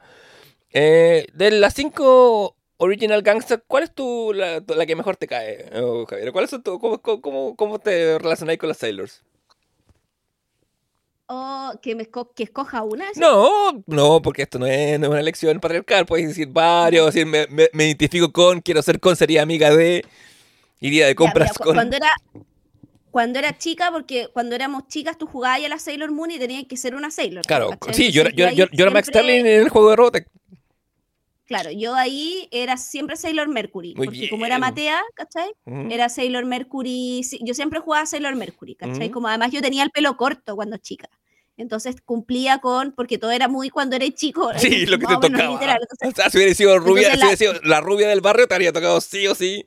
De hecho, Ven. la compañera rubia al curso era Sailor Moon, pues, ¿cachai? Como, entonces, como yo no era. y no dejaban y también era. y- No, y que también era porra, sí, esa es la weá chistosa, que era como. ¿cachai? Como que, que a- amiga mía eh, hasta el día de hoy la amo mucho, eh, pero que era como mea porra y era Rusia, ¿cachai? Entonces cumplía con los dos requisitos, Listo. yo tenía el pelo corto y era Matea, entonces era Sailor Mercury, y así íbamos como, se jugaba un poco como la que era como, no sé, pues más buena para los deportes, Ujú. o como, entre comillas, más hombrada, era Lita, ¿cachai? Como que bu- buscábamos como ciertas eh, cada una era una Sailor Moon y según las cualidades con las que tú te podías identificar, o sea, no era necesariamente la que más te gustaba, no era necesariamente porque tú fue, ay, que está la más bacán, sino es la más bacán para mí porque se parece a cosas que soy yo, ¿cachai? Y en ese sentido, por eso nosotros siempre pensamos que es muy importante la representatividad en ficción, sobre todo para los niños y jóvenes, y no esa weá que dice, sino como una inclusión verdadera, pensada también un poco en el estilo que lo hace el Taika Waititi, ¿cachai? Como Mm. personas que estén tomando decisiones, ¿cachai? Desde atrás de la industria, como de todas las etnias, de todos los géneros, precisamente para que podamos tener una representatividad real y sobre todo una representatividad real que es más importante cuando estáis creciendo y definiendo quién eres, ¿cachai? Y eso es la infancia y la adolescencia, que puedas ver el fondo reflejado, ¿cachai? Como, y por eso yo creo que una generación de mujeres, y inclusive digo mujeres feministas, eh, de mi generación, son tan importantes referentes que pueden sonar súper hueones, pero que no son como Sailor Moon y como las Spice Girls, ¿cachai? Sí, yo no le veo nada, weón. Sí, obviamente, mirándola desde 2023. No, weón, claro. sí, desde de esta seriedad muy como, ay, pero a ser, ¿cachai? Sí, Sí, es sí. comercial y... Sí, sí, bueno, ay, claro. conocemos a ese tipo de gente y la detestamos, pero, pero yo, claro, desde 2023, mi primer capítulo, ¿qué edad tenías cuando viste un tu primer capítulo de Sailor Moon? Tenía 42 años, ¿cachai? Entonces estoy muy alejado del contexto. Ah, muy alejado del producto. Eh, descubrí por qué las mujeres de cierto rango de horario no me llevo con ellas, en verdad, la, la diferencia está en las Sailors, pero me da mucha risa porque veo... Pero tenéis muchas mujeres de, de amigas de ese rango etario, Sí, eh, sí, porque... No, porque, no sé por qué. incluyéndome. Sí, por supuesto, yo sé. Pero de hecho me da mucha risa porque me acuerdo que le pregunté hace poco a la tía, oye, ¿tú ves Sailor Moon cuando chica? Dice, no, pero como estaba de fondo porque es más chica. Y me decía, eh, y- pero yo creo que tengo las pataletas de Serena. Y sí, como que creo que me, me- empecé también a ver Sailor Moon como a desentrañar eso, ¿cachai? Como hacer una, una cierta deconstrucción de cómo este producto afecta a una generación entera. Eh, por supuesto que es Mm. súper criticable 20 años después, con 20 años de feminismo cuesta encima, ¿cachai? Sobre lo, alguna- o 30 años, porque la web es del 90. Eh, pero sí tiene personajes muy entrañables, marca un hito, está escrito, narrado, dibujado por una mujer. Sí. Es mucho mejor el producto que genera, y por eso voy a ver probablemente la Sailor eh, nueva. La nueva. Sí, porque es mucho, muchísimo mejor el, el producto que sigue el- el- el diseño y la intención de la creadora, que en este que claramente tuvo que pelear contra un staff de ejecutivo y buenos que le decían, ay, pero que se peleen y que sean, y que sean, y sí, y por qué no, y, esta saga, ¿por qué no la hacemos durar tanto más? ¿Cachai? Entiendo, por supuesto, el, el artefacto y la importancia que es. eh, o sea, y que genera para una generación, y en particular para una generación de mujeres, porque no hay nada que se le parezca. La Sailor mi- mi- mi- tiene, hay una última como distinción formal. Me gusta mucho que sea una serie de los 90. La weá tiene una estética media retro. La tiene, me Mm. parece que sacrifica eh, calidad de diseño o modernidad de diseño para tener un look más clásico y tener una mejor animación. Es como cuando ahora hacen juegos de estética 8 bits o 17 bits. Y lo otro que me gusta es que siento que tiene muchos códigos de las series Bandai de pelea. La, Sí. la, la occidentalización más, más profunda es Power Rangers, ¿cachai? Pero ciertos Gundam o ciertos momentos, porque cuando hablan, y bueno, que una forma de ahorrarse platita en animación, ¿cachai? Poner la transformación y decir, te castigaré, en el- y hacer como lo- los gestos hablados, ¿cachai? Como que los malos hablan como en ese. que es medio. del- me imagino que será herencia del teatro japonés, como es- esa. esa, esa esa corporeidad de hablar gesticulado y, y enunciarse, eh, me gusta mucho ese toque retro vintage. Em, tengo que decir em, que habiendo leído, habiendo visto muchos capítulos de Sailor Moon, cuando leí el manga me sentí mucho más a gusto, la historia avanza más rápido.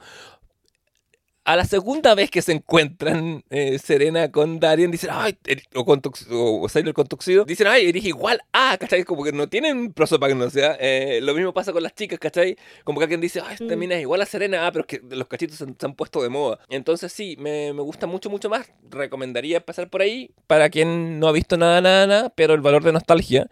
Y el impacto de esta serie me parece que no puede ser negado. La próxima semana No, además, tiene muchísimas frases buenas, weón. Sí. Cuando pelean con Jedi, te dice, Jedi, las mujeres no somos débiles, como así como, se pegan de repente unos disclaimers así como... Sí, total. Y eh, ves a la traducción como pensando en los, bueno, principios de los 90, o sea, esta weá del 92, 93, ¿cachai? Era como, puta, tú no lo veías ahí en los, en- en- en- ni, en, ni en los comerciales, ni en las teleseries, ni en las series de televisión, en nada, ese tipo de, de como de eh, esta cosa que, claro, ahora se ha capitalizado mucho, capitalizado, capitalismo, capital. como de esta weá del, girl- del girl power, que Mm. ahora es todo lo contrario, se utiliza como un esbirro el capitalismo, pero en Mm. esa época no era así, pues, weón. No, totalmente. Me da mucha risa porque en el capítulo del seducida por un pan con carne, alguien dice, ay, ser delgada, eso es lo que buscan todas las chicas. Pero Andrew, que está en el arcade, dice que le, Le gustan gustan. Muy bien, punto Y ahí Serena se, po- y ahí- y ahí pero ahí se, pero se pone a comer, weón, así, pero ya 17 panes, así como. Claro. Y ahí Luna le dice como. Luna, y Luna es bien pesada, weón, igual. A mí me cae bien Luna, le dice como, ya, pero Andrew te dijo que le gustan rellenitas, no como así, No, como. No, como no. Sí, Como- sí. Claro, no, ¿cachai? Porque la ve comiendo, pero weón, literal, como que se compró toda la panadería, ¿cachai? Y ahí la otra como, ay, Luna, déjame en paz. Luna como que siempre es la voz de la cordura en esta weá. Como... Sí, sí, en- en- en- en el manga pierde un poquito eso porque, porque no es tan ridícula eh, en, en su... Claro. eh, um, Serena y, y, y Luna es un poquito más sirviente, como que recuerda un poco que, que la otra es la princesa y que, y que ella tiene un rol medio de adyuvante. Pero... ¿Te acordáis en la primera temporada el capítulo en que un gato gordo se enamora de Luna? Puta que Ay, sí, es la primera, sí. weón. Sí, pero mo- mo- Es la primera, porque es el gato que tiene cuando están buscando como los cristales negros, ¿cachai? Sí, y aparte- y, el y- gato después sale medio, es como Toxio Max, un poco. Sí, Ay, oh, Dios, sí, sí, el- déjame ver, lo, tengo que tener anotado porque tengo, ay, ten- tengo, ese capítulo es la raja, a mí me encanta. tengo un, ¿cómo se llama? Me acuerdo porque ya está, ya- me, acuerdo, me acuerdo porque Artemis ya estaba, pero tengo un resumen de cada capítulo. Que cada vez que hago un capítulo de Sailor Moon, me anoto de qué se trataba para acordarme, porque son muchos. Me acuerdo que hay un personaje muy inventado que es la novia de Andrew. ¿Te acordáis? Sí, Que, una, Sí, que, que se va a estudiar a pero África. no he inventado, porque ella aparece en el manga también. Ah, mira. Pero te- sí, pero te los muestran como compañeros. Apare- va a aparecer más adelante, como...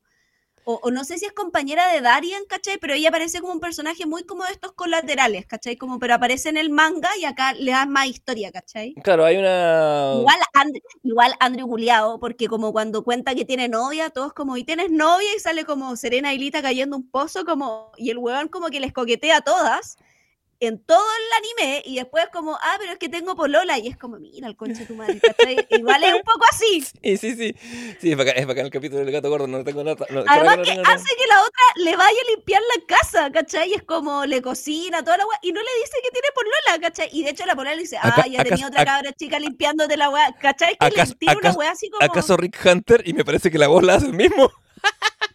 Weón, sí, y, y la polola, ¿cachai? La polola de Andrew le dice como, que se llamaba como Leila, algo así, me acuerdo. Mm. eh, le dice como, weón, ya, ya trajiste a otra cabra chica para que te limpie la casa. Como que te da a entender que es una práctica que el weón hace como de coquetearle, nu- nunca pasar esa raya, pero como en el fondo para que hagan guap por él, ¿cachai? Y yo, el weón una mierda. Y de hecho, Darien ¿Mm? como que también lo mira con cara de, ¿qué onda este weón? ¿Cachai? Así como... Andrew dice en un momento, ya es ella ya es mayor de edad, tiene 14. No, Pero- la, la polola de Andrew no, po. No, no, pero no, pero, pero, pero se lo dice refiriéndose a una de las Sailors, pero en verdad yo yo creo que es una hueá de traducción, yo creo que quise decir que, quiso Sí. ya están, ya están en la media, una hueá así.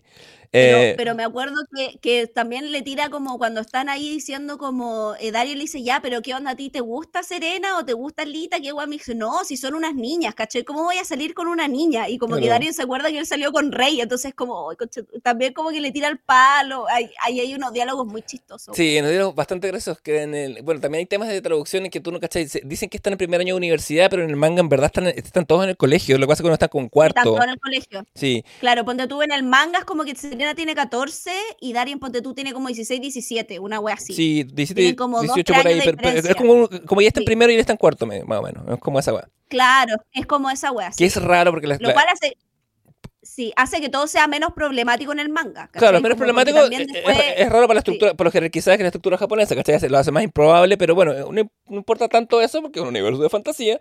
Eh, oye, sé que estamos medio cerrando porque eh, llevamos Sí. un buen rato, pero no quiero terminar el primer Sailor Moon Experience sin hablar de Nicholas el asistente del templo, que teniendo plata y que un personaje, es un personaje del anime nomás, el manga no no existe. existe, y es un cabro del bien que está enamoradísimo de Sailor Mars, y Sailor Mars lo sabe, pero Lo trata como el.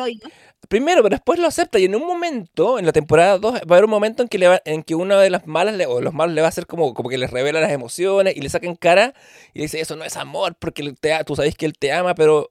Y ella dice, sí.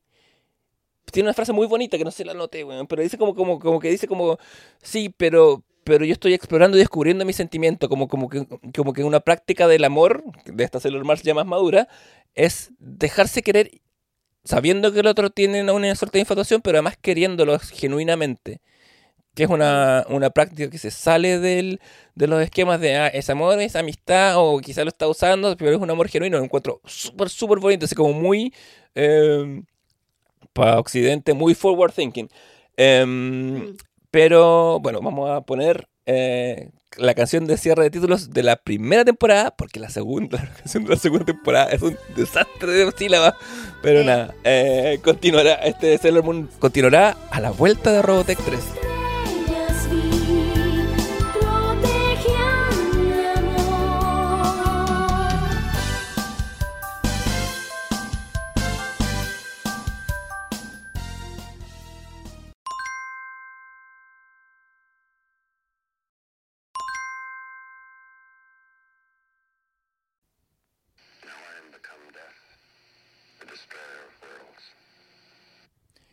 Palabras de un hombre atormentado. ¿Acaso un genio? ¿Acaso Christopher Nolan?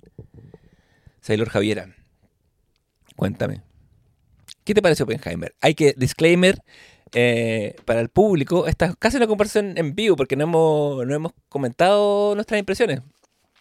No, eh, del, del Oppenheimer. Podríamos, eh, podríamos pelearnos repito, perfectamente. Sí, eh, no, yo No, creo que no, pues no. Oppenheimer no nos va a separar. No, yo, yo, no. yo no me pelearía contigo por una película de Christopher Nolan. No, no, no, No. no vale la pena. Eh, bueno, yo eh, no, no quise leer mucho del Oppenheimer, o sea, sé quién es.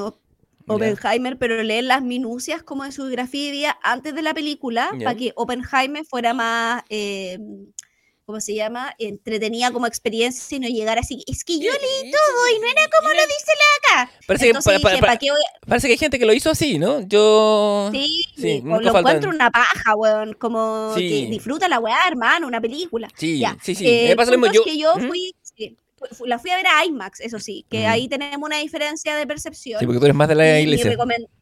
No, para nada, yo no soy de la iglesia nolanista, pero convivo con un eh, nolanista, ¿cachai? Y el nolanista me dijo IMAX o nada, ¿cachai? Y yo dije, ya, bacán, no hay problema. eh, y es para verla en IMAX, como que yo concuerdo que yo estaba al medio de la sala, que estaba como en, el, en la fila H del IMAX de Plaza Gaña, y estaba casi al medio, como que Ya. supuestamente Sí, el el- mejor la punto, fila, bueno, sí. creo, el mejor punto, estaba casi casi al medio y cuando explota la uy, esto no es spoiler, pero se trata de la bomba atómica, en algún punto va a explotar y explotó, eh, es una, y la, y la banda sonora es literal una experiencia como inmersiva, ¿cachai? Verla en IMAX por, por la pantalla, ¿cachai?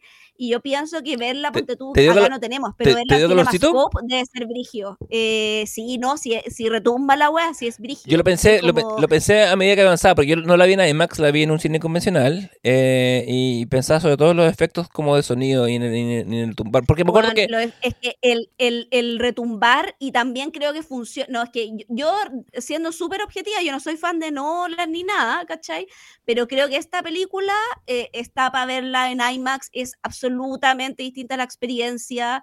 eh, el, porque la- me acuerdo que lo comentamos, tú me dijiste, ya, pero el sonido no era como tan. Y yo, nosotros salimos, todo el mundo, de hecho, yo, ah, cuando íbamos bajando la sala, Ujú. todo el mundo decía como, no, y esta parte del sonido, y toda la gente estaba comentando como la weá de la percepción de haberlo visto en la sala, ¿cachai? Yo creo que esa weá es un poco circo, en el sentido de que, de que es un, es medio, una, un, un- Si bien es un recurso, yo tengo, tengo ciertas discrepancias todavía, como con- con- con- cuando las películas se basan mucho en, en- en la... no- no- bueno, cuando se basan un poco en el efectismo de la música es una cosa, pero cuando además te bajas como la weá como de... Bueno, de, como de percepción mecánica, sí. Pero es sea, que no es la percepción mecánica, es, la- es el universo sonoro, ¿cachai? Lo que pasa es que yo creo que ahí, ¿Mm? pero es que tú, o sea, no es una crítica, pero eh, como que eh, creo que también hay una diferencia, la película no es solo la historia, ¿cachai? Como porque para esa weá me leo una novela o una biografía de Sí, Oppenheimer. por supuesto, la, la- la- la Como que película... la película tiene que tener otros recursos que son visuales. No, ¿cachai? no, por supuesto, pero, pero la película tiene... Sí, y, y por supuesto que el, que el- el- el autor tiene derecho a- ¿Acaso a- yo estoy defendiendo a Nolan? Ah, Esto pasa, esto, es- es- ¿qué, qué, qué lo pasó? Sí, cuando, cuando, como yo fui a ver Oppenheimer primero que tú, el chiste era que yo iba a salir convertido en un incel bajo la explosión atómica, pero ¿acaso Javier está teniendo una regresión? Oye, pero, pero lo que quería decir es que desde un punto de vista de factura técnica, en- cuando digo circo tampoco lo digo ofensivamente, me parece que una película que te esfuerza a ir al cine a verla y que usa los recursos que estar en una sala de cine eh, provee, mm, me parece algo legítimo. Lo que pasa es que no es tanto, tanto de mi gusto. Yo creo, yo creo que la banda sonora no es tan buena como la gente dice, pero creo que está bien usada. Pero aprovechemos este... este... Es que no es, la, no es la banda sonora, es que ahí hay una diferencia. La ah, ¿tú estás diciendo como el diseño, como el diseño de sonido? Yo estoy hablando del universo sonoro, que es Mm. ponte tú cuando él está dando el discurso y empieza a temblar y hace como los Sí, eh, sí. sonidos de la bomba atómica. Ojo, no estoy hablando de la música. No, sí, sí, sí, sí. Confusión. Sí, sí, sí, no entiendo. Porque una cosa es la banda sonora, que yo tampoco encuentro que es espectacular, pero otro es la creación del universo sonoro de cómo vamos a hacer el sonido de una bomba atómica. Sí, o cómo vamos a hacer. Y eso creo que está muy bien logrado cuando el eh, Oppenheimer está en la película dando los discursos o eh, el, el sonido de la explosión, ¿cachai? Como el, el sonido. Sí, no dice- lo, que- lo sí, lo se conoce como diseño de sonido. Y se le entrega un Oscar a eso, de hecho, por- porque es muy importante. ¿cachai? Yo encuentro que yo encuentro que el diseño de sonido está muy bien articulado, ¿cachai? Ujú. La, la banda sonora no es mala, ¿cachai? No, pero tampoco. tampoco una guay que uno diga, oh, ¿cachai? Como, Ah, pero el diseño de Ludwig, sonido, está- Ludwig Göransson es amigo de la casa, así que le, le- se lo mejor, qué bueno que haya una banda sonora menos de Hans Zimmer y bien por Ludwig Göransson y su crecimiento como inmigrante en Hollywood. Pero te gustó, Sí, saliste gustó. satisfecha. No, no es mi no es mi favorita de Nolan.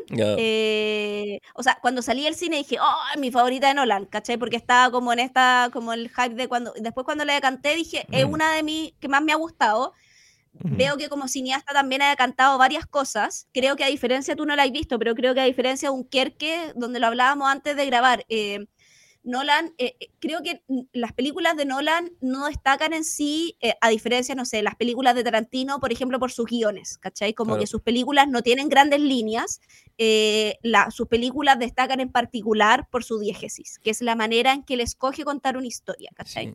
Se han hecho ¿Tú- muchos papers de cómo tú has visto todas las de Nolan, ¿no es cierto?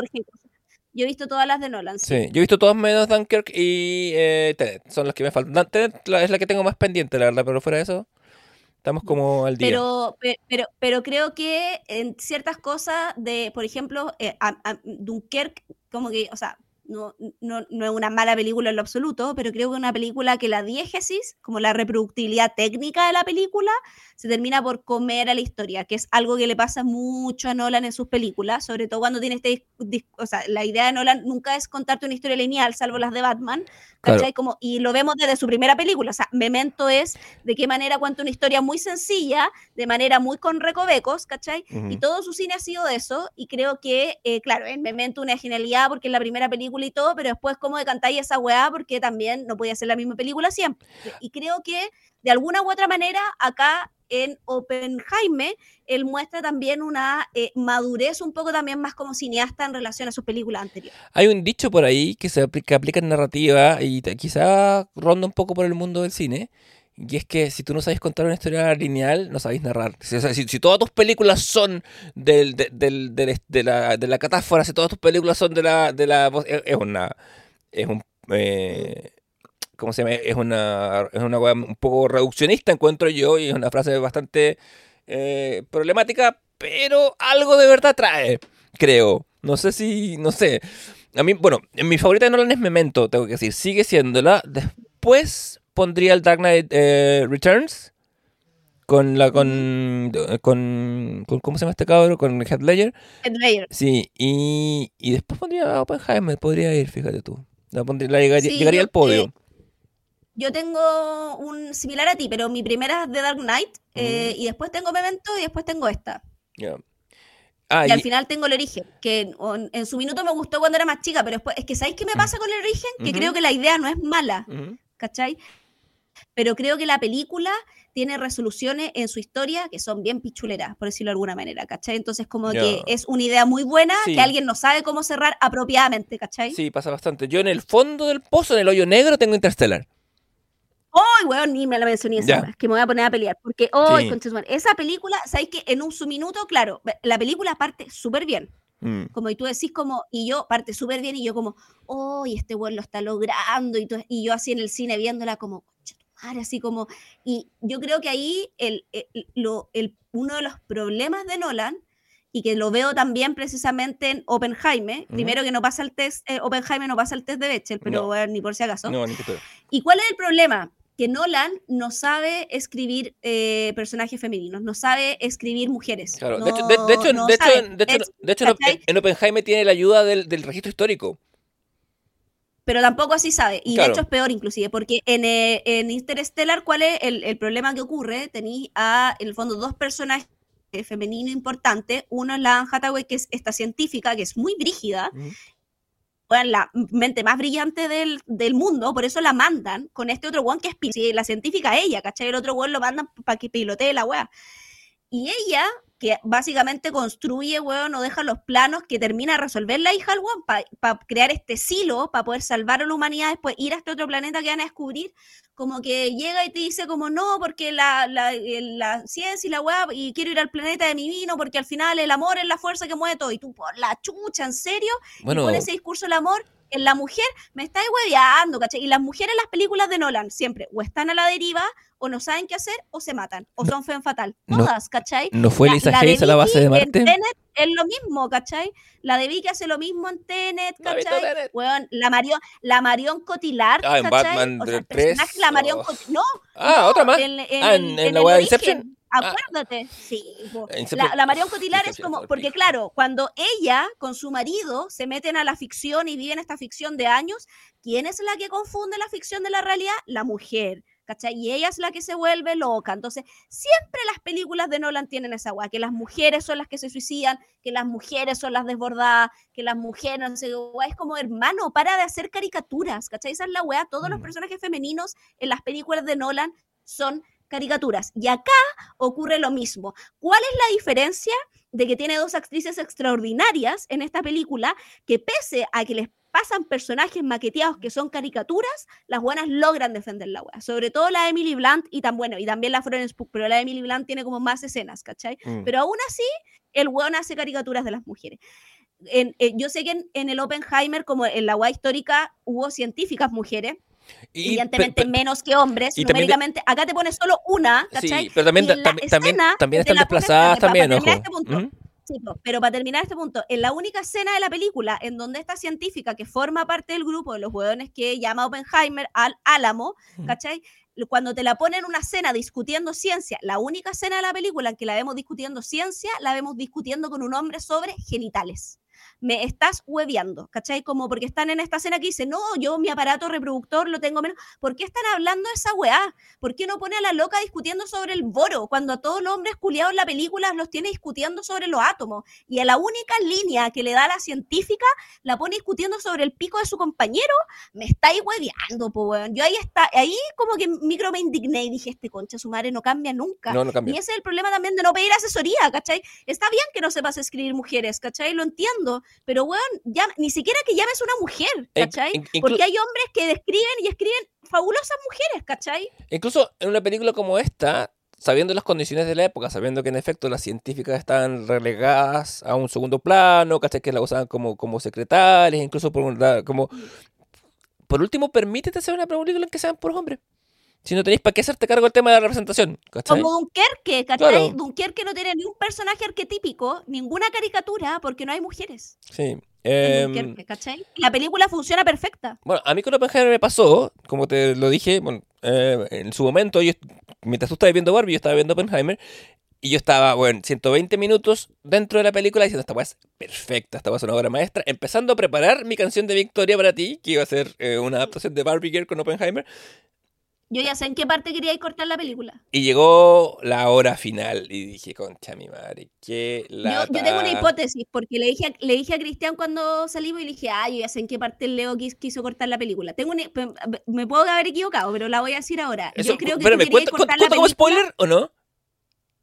Ah, eh, yo creo que aquí ya partamos con spoiler, ¿o no? Ya, Porque, bueno, ¿de, de qué se trata la película? De la construcción de la bomba atómica. dale. Entonces, Entonces, voy a a- hacer, ahora vamos a empezar a... voy a hacer un Ahora corte. el corte, ¿o ¿no? Vamos a hacer un corte de audio y a partir de ahora va a empezar, espérame, la bomba atómica.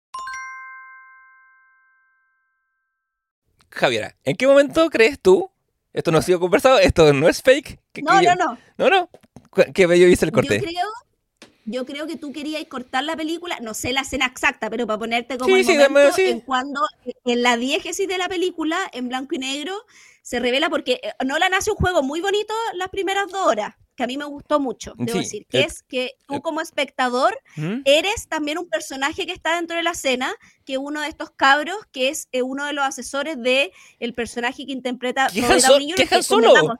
Es el Alan que está irreconocible, él- está súper bien. Hay, hay que darle crédito a ese cabro. Está muy bien ese cabro, sí. Sí. Y además que tú, tú te, ¿cómo se llama? Como que te reconocís mucho con él. Además que, yo, o sea, yo, yo como no, a- ¿cachá? Que el juicio que le habían hecho a, Oppenheimer y todo, ¿cachai? Claro. Pero no me sabía la minucia de toda la weá del juicio. No, porque convengamos, ahora, ahora que, ahora que estamos en ahora que estamos en, en terreno spoiler, convengamos que Oppenheimer trata, por un lado, de la, de la historia de la fabricación de la bomba atómica, del proyecto Manhattan, por otro, de un, de un juicio que se le hizo a Oppenheimer por su supuesta eh, eh, falta de... como un juicio bien canalla, en que el weón sea, le, le, le- le revoca- le, acaban su carrera y le revocan su credencial de, con- de- de confidencialidad y de acceso a, los recursos del gobierno gringo por básicamente no haber apoyado la bomba de hidrógeno y haberse vuelto un poco famosillo. Hay otro motivo ulterior que la, la película pone como tesis, que es uno de mis problemas. Y hay un juicio de eh, la, la elección de la confirmación del ministerio de, de, de- de- Louis Strauss, que va a ser ministro de Energía, y Mm. que interpretado magistralmente por Robert Downey Jr., porque las actuaciones en, en esta Claro. película son todas magistrales. Y, Y eh, ahí está mi, mi ¿Tu punto? donde tú- yo creo, sí, porque yo creo que tú querías cortar la película porque eh, en, en las primeras dos horas ¿Mm? tenemos como eh, tres líneas de narración, sí, ¿cachai? Que es lo que tú decías. Y está la línea de El Álamo. ¿cachai? Eh, que eh, está la línea donde vemos como el juicio que se le hace, que todas están en líneas temporales distintas, Sí, pero como que a- se va... estas ambas están en, se ambas están en color. Eh, la más ah, muy Better Call Saul, la que está más cerca del presente nuestro, es la que está en blanco y negro, que es la de la de Claro. mm, la del Y juicio. la que está en blanco y negro es cuando Robert Downey Jr. está como en esta especie, que no es un juicio, es como un comparendo para que lo ratifiquen. Claro, Porque eso exacto. pasa como cuando en estos cargos en Estados Unidos que el presidente propone, pero te tiene que ratificar una junta del Senado, Claro, ¿cachai? y en la historia de la humanidad, spoiler heavy, solamente ha habido un ministro rechazado por la corte, Que es, que es precisamente el, el personaje de Louis Strauss. Em, Porque en general eso no pasa, ¿cachai? Claro, pero en general el un trámite. presidente lo- el- Claro, es un trámite porque el presidente siempre coloca a alguien que sabe que no, nu- nunca alguien polémico, claro. por lo mismo porque, que, que- porque la weá es una humillación. Que Claro, no te y, y se, y- se, y se espera que la oposición cacarea como en todos lados, pero siempre para que la weá pase rápido, porque, porque imagínate someter a veto de días a cada uno de los ministros, la weá no empieza nunca. Entonces, claro, pasa eso. Eh, están esos tres ejes narrativos que tú identificas muy bien. Entonces, el Robert Downey Jr. es el que es el personaje de Lewis Strauss, que están en blanco y negro. Él es el narrador de su propia línea temporal, de la misma manera que él, Oppenheimer, lo es las suyas. Y él te cuenta la historia de Oppenheimer, ¿cachai? Como, y te va contando un poco del juicio. y te va- es- Esto es como una especie, si tuviéramos que describirlo en narrativa, esta es una especie de historia circular, donde, por ejemplo, la historia del Robert Downey Jr. de Lewis incluye a la del juicio que le hacen a Oppenheimer, que a su vez incluye el Álamo. Entonces, esto es como una matrioshka rusa, Claro, ¿cachai? es como un cuento de el- Canterbury, el- pero versión atómica. Exacto, y exactamente. Y el, el fondo Lewis Strauss, que, que es lo que se conoce en literatura como narración enmarcada o encuadernada, ¿cachai? Sí. Porque van marcando otras narraciones otras. O Y construcción en el abismo. marco en el que está, o construcción en abismo. Y el, el Lewis Strauss, el que está, podríamos decir, en la matrushka de más al fondo, en estricto Claro, rigor. sí. Hasta, hasta ese punto de la película. Lo identificarás por el blanco y negro. ¿Ya? Sí. Sí, y yo creo que tú la quieres cortar porque él en su eh, narración le está contando precisamente a sus dos, eh, pero sobre todo al cabrito joven, que es Sí. uno de sus asesores, eh, le está contando como, weón, quién es este weón y qué hizo Oppenheimer y cómo se lo cagaron. Y tú durante toda la película eres un poco este cabro joven que está recibiendo esta información y que te parece que Lewis Strauss es un weón relativamente decente, que como que está defendiendo a Oppenheimer, que Oppenheimer es medio un concha su madre, ¿cachai? Como que está un poco esa lógica, hasta que se revela el artilugio de que es todo lo contrario, que el villano, entre comillas, es Lewis Strauss, son los políticos y los científicos eh, a un poco a merced de este weón y, y se revela el artilugio de la diégesis y el cabro queda como diciendo, weón, yo le estoy sirviendo al mal, ¿cachai? Y yo creo que ahí, más o menos en esa parte, es donde tú querías cortar, ¿cachai? Mira, te voy a voy a, a- a probar, vas a probar el ramo. Eh, sí, ¿Ya? yo, yo en mi cabeza, en, en mi cabeza de macho como lo habría hecho yo, lo estaba pensando cuando, cuando empieza a decepcionarme la película, es justo en ese tercio, porque la película, las dos primeras matruscas me parecen perfectas, las dos primeras muñecas, todo lo que tiene que ver con Oppenheimer, creo que la historia con Louis Strauss, mm, fuera de, de generar una capa más, no influyen, o sea, Robert Downey Jr. no tiene culpa de esto, porque está sublime, se pega un pedazo No. de actuación, pero en términos de guion, la weá queda muy coja. En términos de dirección, como te he dicho, me parece que el weón quería jugar a ser JFK. Estoy filmando. Y de hecho, menciona, incluso menciona a Mm. Kennedy, como poniéndole la firma al cuadro, weón. Se manda como, como, como es- esos cortes rápidos. Y, em, y la forma en que la matrushka está construida. No, da no hace un intercalado que sea como una trenza, sino que al final le carga mucho la mano a eso. Y yo estaba pensando, a propósito de lo que tú me dices, porque esa escena que tú identificas es nuclear. Y no fue sino hasta leer la opinión de otra gente que decía, sí, todas las películas de Nolan tienen un gran twist. Y, y este momento, cuando se- nos enteramos de que en verdad el personaje de Louis Strauss es, es- lo ha traicionado. Y yo pensé, pero si esa weá era evidente, como que el güey lo telegrafía todo el rato, porque como dice, ¿y quién le pasó los, los- los- ¿y quién será el que le pasó los, los informes de Oppenheimer? Y el dice, que es él. Dice, uy, no sé. Y Downey Jr. es un buen actor y es un buen actor que, nos, que claramente está mintiendo, ¿cachai? El su personaje está mintiendo. Él, insisto, no tiene la culpa, hace su pega bien, pero, pero el guion ahí es que es como súper feble. La weá no, no, no, a mí no me generó un golpe de revelación, ni me cambió la realidad de la weá. Y me, parece, y me parece lo menos importante, cuando la bomba estalla, cuando Oppenheimer...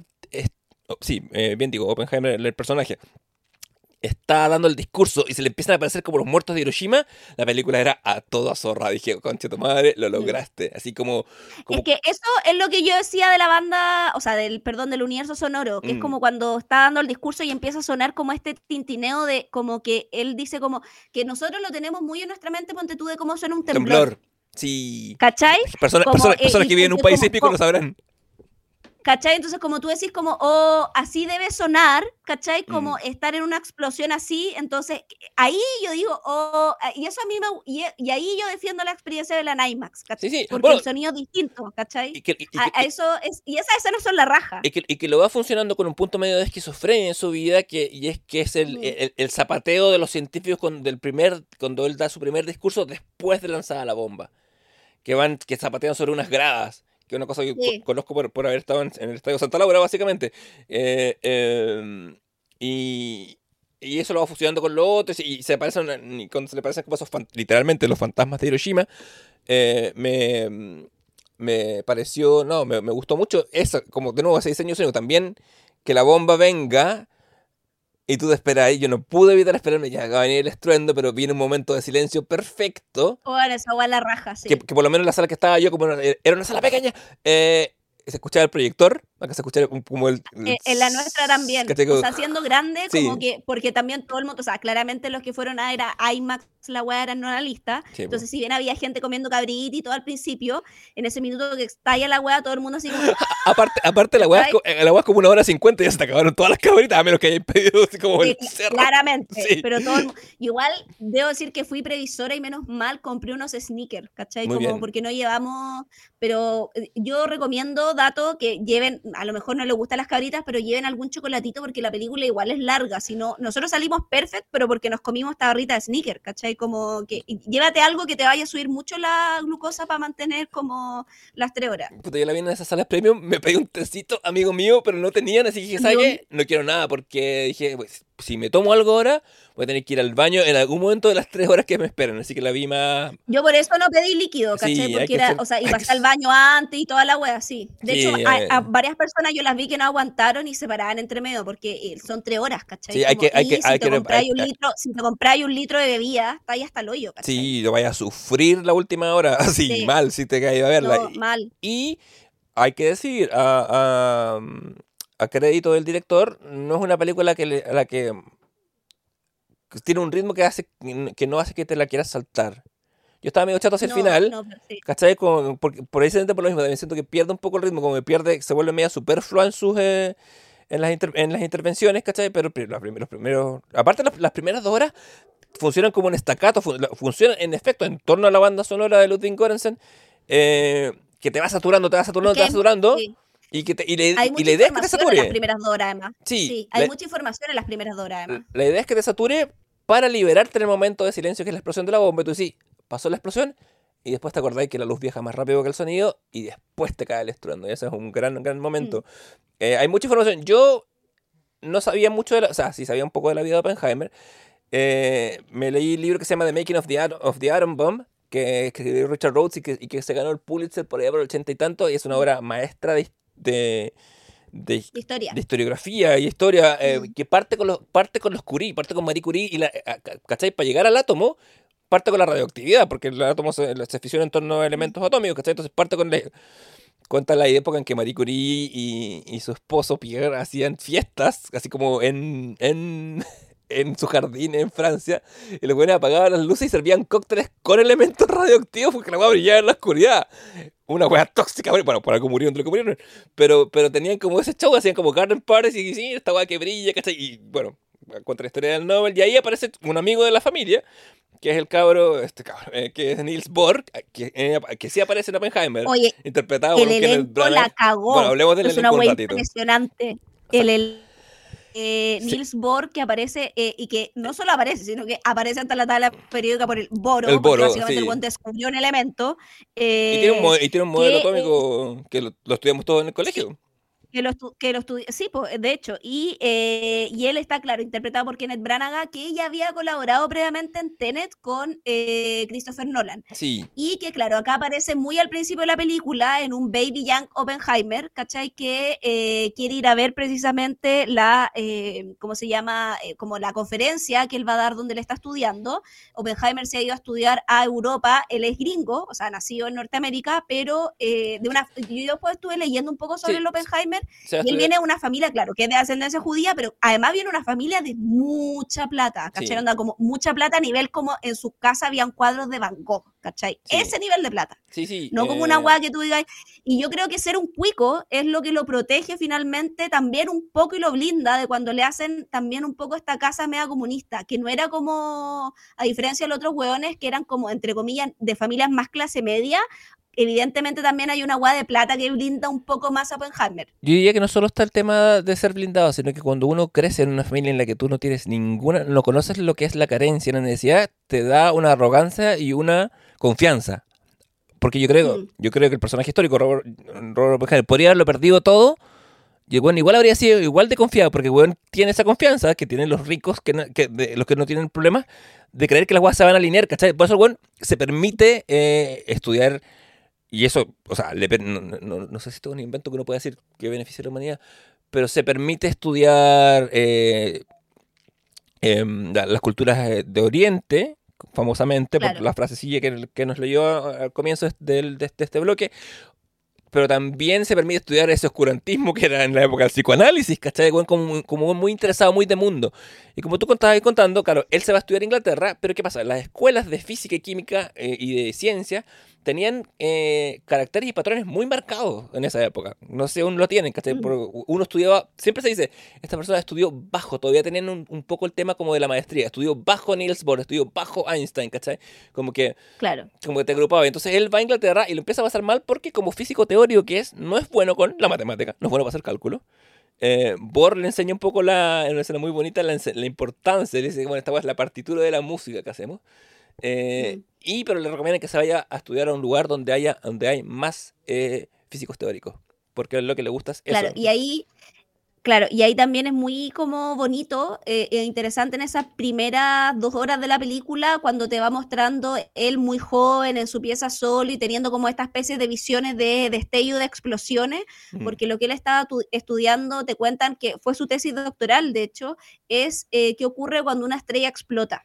Claro. Entonces, como que, que el fenómeno de una estrella explotando, todo esto en teoría, porque nunca hemos visto una estrella, bueno, en ese minuto no, ahora Claro. con los telescopios todo distinto, pero era esto de que la estrella explota, viene este como eh, luz ense- enseguecedora blanca, y después es, una, es algo muy similar a lo que ocurre con la bomba atómica también, un poco como el origen de eh, también eh, est- estas figuras que se corresponden de la estrella explotando, ensegueciéndote con tu luz, con su luz, y después como que eh, la oscuridad porque se lo traga todo, ¿cachai? Un poco también como lo que hace la bomba. Eh, entonces, eh, es bonito aquello.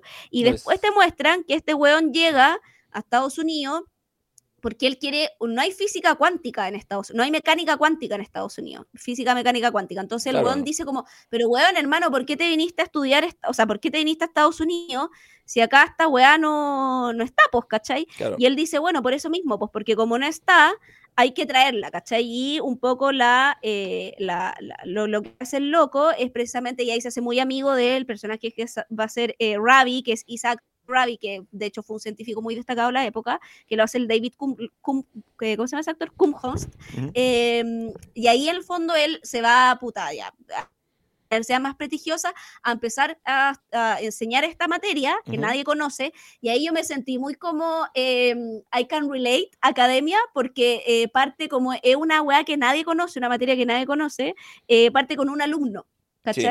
Y después tiene caleta de alumnos porque el weón es bueno en lo que hace y es buen profe. Y dije como, eh, y me sentí muy como, eh, y dije- como que me sentí un poco interpelado porque dije, oh, es como lo que uno hace, que cuando proponía un curso nuevo llegan cinco alumnos y después se corre la voz y tenéis la sección llena, ¿cachai? Entonces dije, ya, esta weá como que, puta, lo, lo encontré bacán porque dije, sí, pues pasa, ¿cachai? En la academia Sí, funciona así la weá, ¿cachai? Como a los buenos pasando- profes se les llenan las secciones, ¿cachai? Eso es cierto. Sí, eh, a mí con, cada vez que veo películas de esto o leo sobre esto me da un poco la nostalgia de, de- para que la academia vuelva a ser más así y menos scripted, menos, menos en- encajonada, ¿cachai? Que, de- a que haya más espacio para la cierta genialidad de los profes. Eh, pero que genera también otras cosas monstruosas. Pero, pero sí. Oye, antes de, de- de proseguir con la carrera de, del Oppenheimer, podríamos decir que como el piropo, no sé, como que se le andan cayendo los angelitos con las estrellas en el cielo y le echamos una repasada al casting de esta, de esta Sí, película. bueno, está Bueno. dentro del casting, yo acá lo tengo, está, bueno, Cillian Murphy Claro, hace Cillian- a que- Roberto Sí, Oppenheimer. Killian Murphy, yo le que se, se pronuncia como Killian Mbappe, eh, pero bueno, porque, porque estos, estos son nombres infernales de Irlanda que tienen cualquier pronunciación. Bueno, ya, Cillian Murphy, que hace a Perdón por la Oppenheimer, está la, corrección. Floren- está la Florence Pugh. Que hace a Jean eh, Tal, eh, Taklock, que aquí igual eh, quiero hacer un disclaimer, Sí, porque dale. eh, también hablando un poco de los personajes, eh, creo que también lo que el problema que ocurre con ah, porque hay so- solo dos mujeres importantes en, en esta película que son la Emily Blunt que hace a Kitty Oppenheimer que es la esposa de Oppenheimer eh, y está la Florence Pugh que hace la Jean eh, Tatlock que fue la amante de toda la vida de Oppenheimer pero también las biografías de Oppenheimer le indican como que fue el gran amor de su vida ¿cachai? no solamente como un amante sino que fue como la mujer que él más amó ¿cachai? Sí, eso Y eh, creo eh, que también acá está, primero, onda, weón, la ponen en, ya, nos, la ponen en pelota en todas las escenas, ¿cachai? Eh, no, eh, la muestran como una fe fatal y creo que arquetipizada como, ah, la weona que es como, ¿cachai? Para tirar y está loca. Y la mina era mucho más compleja, ¿cachai? Era, era una psicoanalista brígida, eh, como que en su de la psiquiatría, porque era psiquiatra, ¿cachai? Como la buena onda estudió medicina, ¿cachai? Como que era mucho más compleja que el arquetipo que le dan acá, que creo que, claro, la Florence Pugh, como es una actriz extraordinaria, la loca creo que en su actuación le intenta dar más capas al personaje de ella. Pero claro, creo que eh, como que un poco el Nolan no sabe qué hacer con este personaje, Hay que- ¿cachai? hay que- hay que- Dentro de un poco la narrativa de la película. hay que decir que todos Porque- actúan muy Porque bien. si no estuviera, Mm. sorry, si no estuviera, la película no cambia en nada. No, nada. Nada, eh, ¿Cachai? Entonces sí, ahí te das cuenta que hay un problema con el personaje. Es un problema con el ¿cachai? guion, básicamente. Porque, porque no aporta al- al- Por, eso, con el, con el guion el- del personaje, ¿cachai? Claro, porque, porque dentro de la pintura que es la obra es un color que no que es intrascendente al final del día.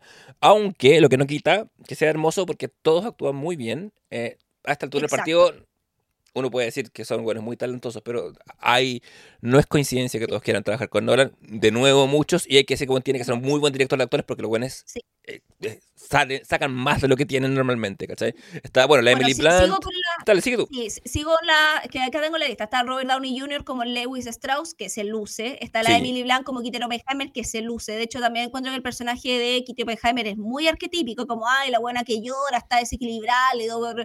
Como, Mm.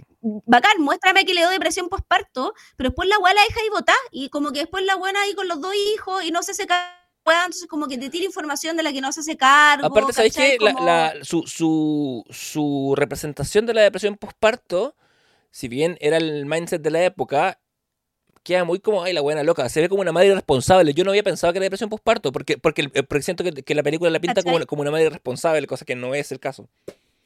Yo al tiro pensé que era depresión postparto. También ahí está la weá de género. Como... Sí, pero, pero yo, porque- yo- es que, es- más que de género de, de representación, yo también estoy abierto a la idea, pero no fui capaz de capturarlo porque la película me lo estaba presentando como hasta una mina irresponsable. La película creo que la presenta Pero así, después, siendo que después, probablemente sea otro. La loca- pero después la loca está de lo más bien con los otros dos hijos, ¿cachai? Sí, y, y- haciéndose cargo de la weá sin ningún problema. Y siento que siempre es presentada una luz medio negativa, ella, salvo en dos escenas ya hacia el final, que también me lo encuentro medio inconsistente. ¿Cachai? En- entonces también como que, y- o sea, la Emily Blunt logra defenderla con lo que le entregan, pero le podrían haber entregado una weá mucho mejor, ¿cachai? Sí, como igual, que, eh, insisto, Nolan no sabe escribir mujeres una weá que Tiene- tiene Julián un- aprende, claro. ¿cachai? Tiene una, tiene una, tiene una Después escena que es está- para lucirse y se luce bastante, eso sí, pero sí.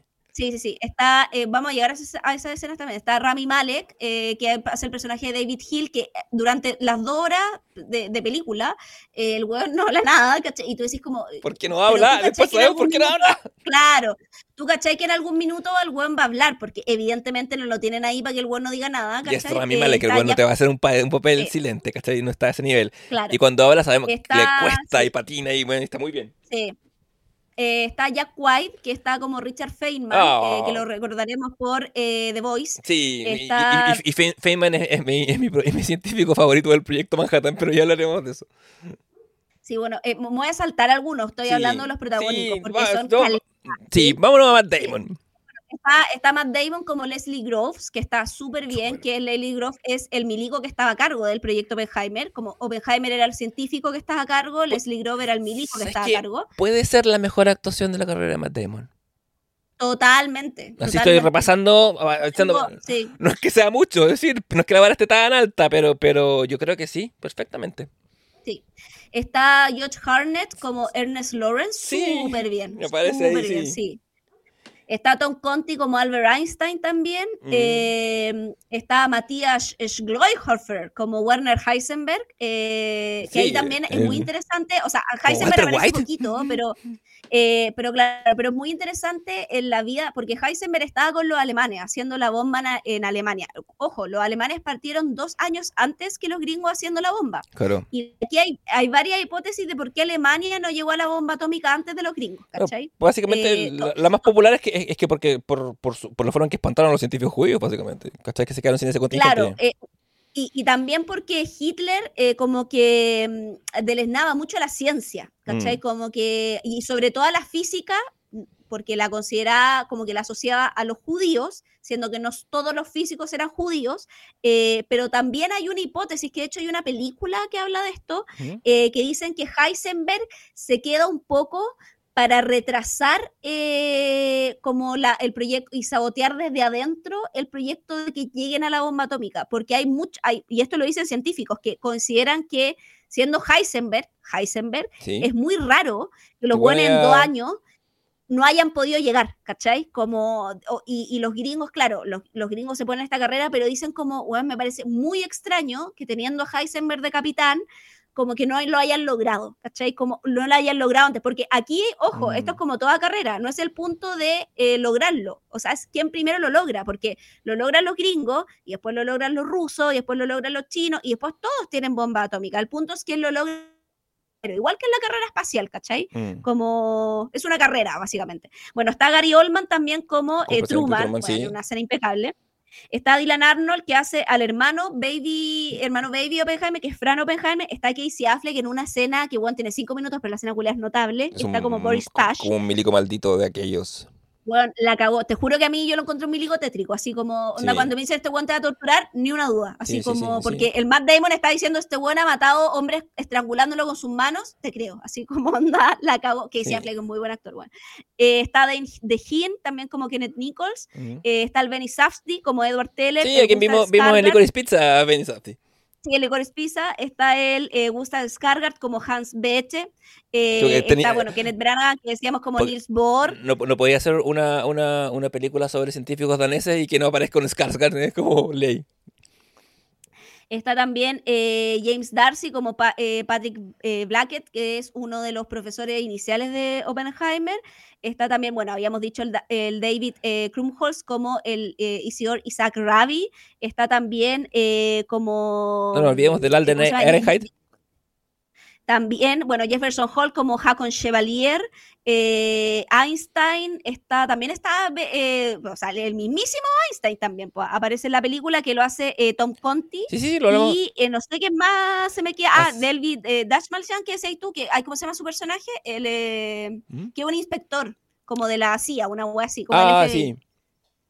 Se me fue el nombre, pero un inspector del FBI, como que de los que están como, eh, ¿cómo se dice? Eh, como eh, investigando a Oppenheimer y sus vínculos con el comunismo. Y está Jason Clark también, como Roger eh, Rove, que es uno de los hueones más como concha su madre, fachos que investiga precisamente a eh, Oppenheimer. En Claro. la época, justo le hacen este juicio, En la un época poco de McCarthy, en la época del macartismo. Sí. Claro que ta- eh, todo el tema de, porque los gringos, weón, que están obsesionados con la hueá del comunismo, eh, entendiendo que el comunismo es lo mismo, o sea, no es lo mismo, pero es como cuando hablamos, ponte tú, del feminismo, y nosotros decimos que existen los feminismos porque existen distintas variantes, existe lo mismo con el comunismo, ¿cachai? Porque está el comunismo filosófico, teórico, el comunismo pra- como en la praxis, que no sé, ya Rusia, China, la agua que queráis, eh, los rusos, que es lo que le trata de explicar la Emily Blunt a Sí, este, en hay un momen- Oppenheimer, hay un al momento- personaje, weón, que es lo máximo, Sí, weón, esa sí. escena es bacán. Sí, esa es bacán. Y En que, en que la, nos da a entender que cuando Oppenheimer le revocan la, su carnet para trabajar o su- o- o sus credenciales de, de acceso al- a los dispositivos del gobierno gringo,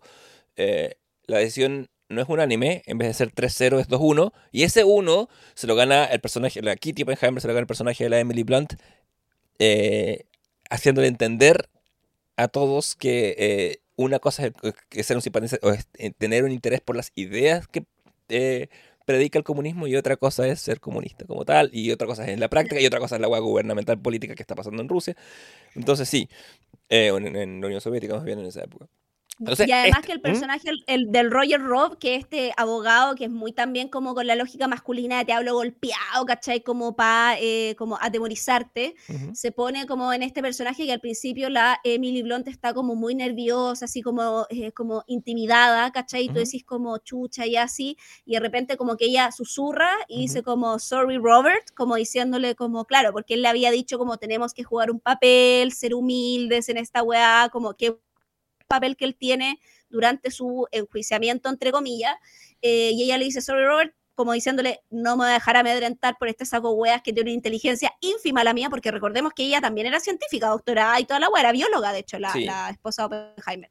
Eh, y eh, primero le empieza a decir como, le- el weón le hace una pregunta y ella lo corrige, como le dice como, es que la pregunta está mal formulada, y el weón como que no entiende, porque es weón, Mm, sí, entonces po. le dice como, y le dice, no me puede responder, y le dije, es que no puedo responder una pregunta que está mal formulada, cuando me pregunte la pregunta bien, yo se la respondo bien, y después ya, le pregunta la pregunta bien, ¿cachai? Y ella dice, y le dice, ah, existe diferencia entre no sé qué, no sé qué, y le pregunta como, bueno, si usted no lo sabe, como no sé qué, y ahí un- uno de los viejitos que está ahí, que Mm. había estado toda, todo el juicio callado, de hecho yo pensé que estaba muerto y no le habían avisado, eh, se, se ríe, ¿cachai? Porque es como un poco, le, eh, yo, y ahí yo digo, claro, este es el viejo que viene de vuelta, ¿cachai? Porque ese viejo tuvo que haber peleado, weón, desde la guerra, weón, con los japoneses y onda desde antes de la Primera Guerra Mundial, ¿cachai?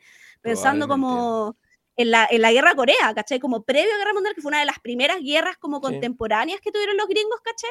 Entonces, claro, el viejo que ya viene de vuelta, de estos hueones que están como jugando a, a querer hacer la guerra, ¿cachai? Claro. Que son estos cabros más jóvenes, y llega esta otra loca, como diciendo como, bueno, ustedes no cachan ni mierda, y el otro viejo se ríe porque entiende el lugar de intelecto en donde ella está hablando, y de hecho después te revelan que ese es el único viejo que vota a favor de Oppenheimer, Claro, ¿cachai? y ahí hay algo eh, interesante que, que, que la que puede ser un poquito un mensaje hacia estos tiempos, no sé, eh, que tan ambos, que se dice dos veces en la película, ambos juicios, o sea, la- el análisis de credencial de, de Oppenheimer y la confirmación ministerial de Louis Strauss, no son juicios, son audiencias y por ende, muy Son importante, claro. no hay valor de Pero verdad. que funcionan como juicio, claro, Sí. no hay valor de E- verdad. es- es- es- eso es lo importante. Lo importante es convencer al otro. No importa lo que pasó realmente. Muy posverdad total, ¿cachai?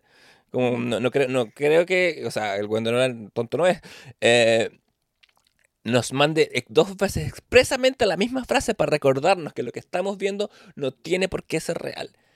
Basta con Y ojo, que convencer es algo que, que- al que- que algo que, que- que algo que Oppenheimer entiende, pero Mm. no sabe desde el principio, porque el personaje que hace George Harnett, que Mm. este, eh, ¿cómo se llama? Amigo también, Sí. eh, y colega que tiene en la, en la universidad, eh, de la- en la primera universidad donde él trabaja, que es el personaje de Ernest Lawrence, ujú, eh, eh, Oppenheimer cacha que Lawrence se está juntando como con eh, militares y como gente que es de los políticos Claro. y, y dice como, y ahí le dice, te tenéis que ir de la sala. Y él dice, pero weón, ¿por qué no me puedo quedar? No, te tenéis que ir.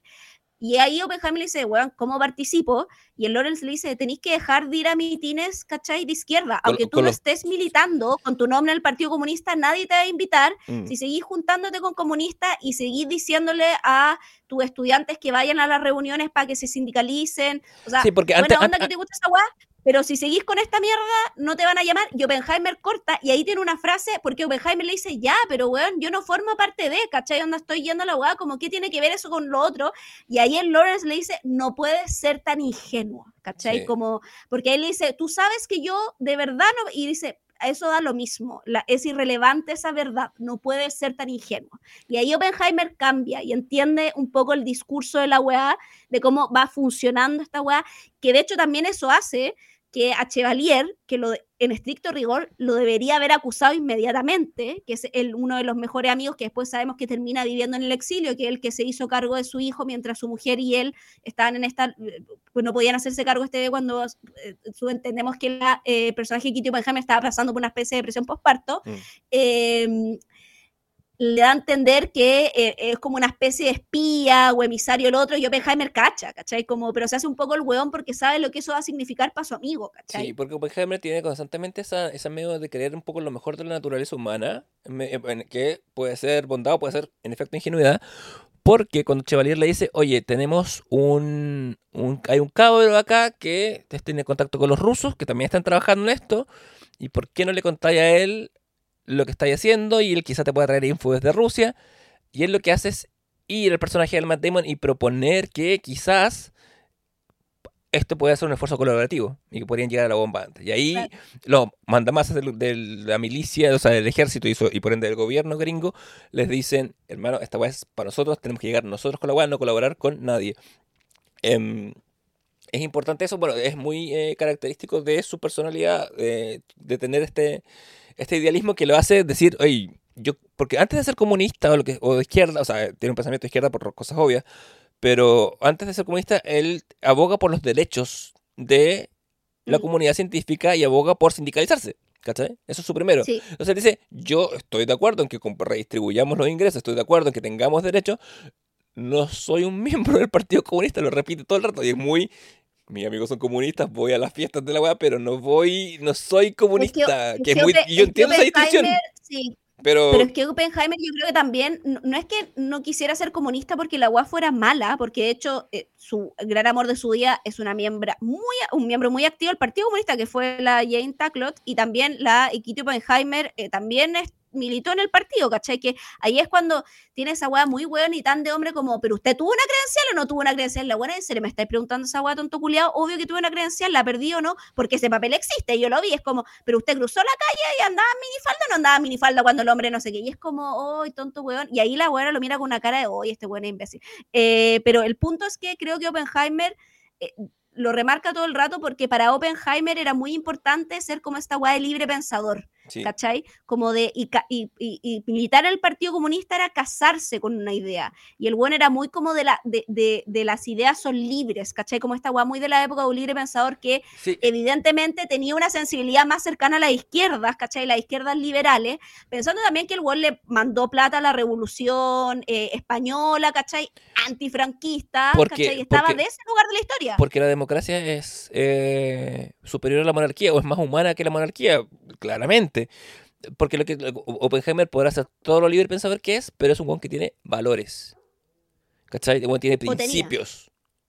Sí. Yo no sé O sea, o- o- o- si los tiene. Yo creo que. Yo creo que se le tuercen. Yo creo que el weón. yo- o sea, yo creo que en verdad.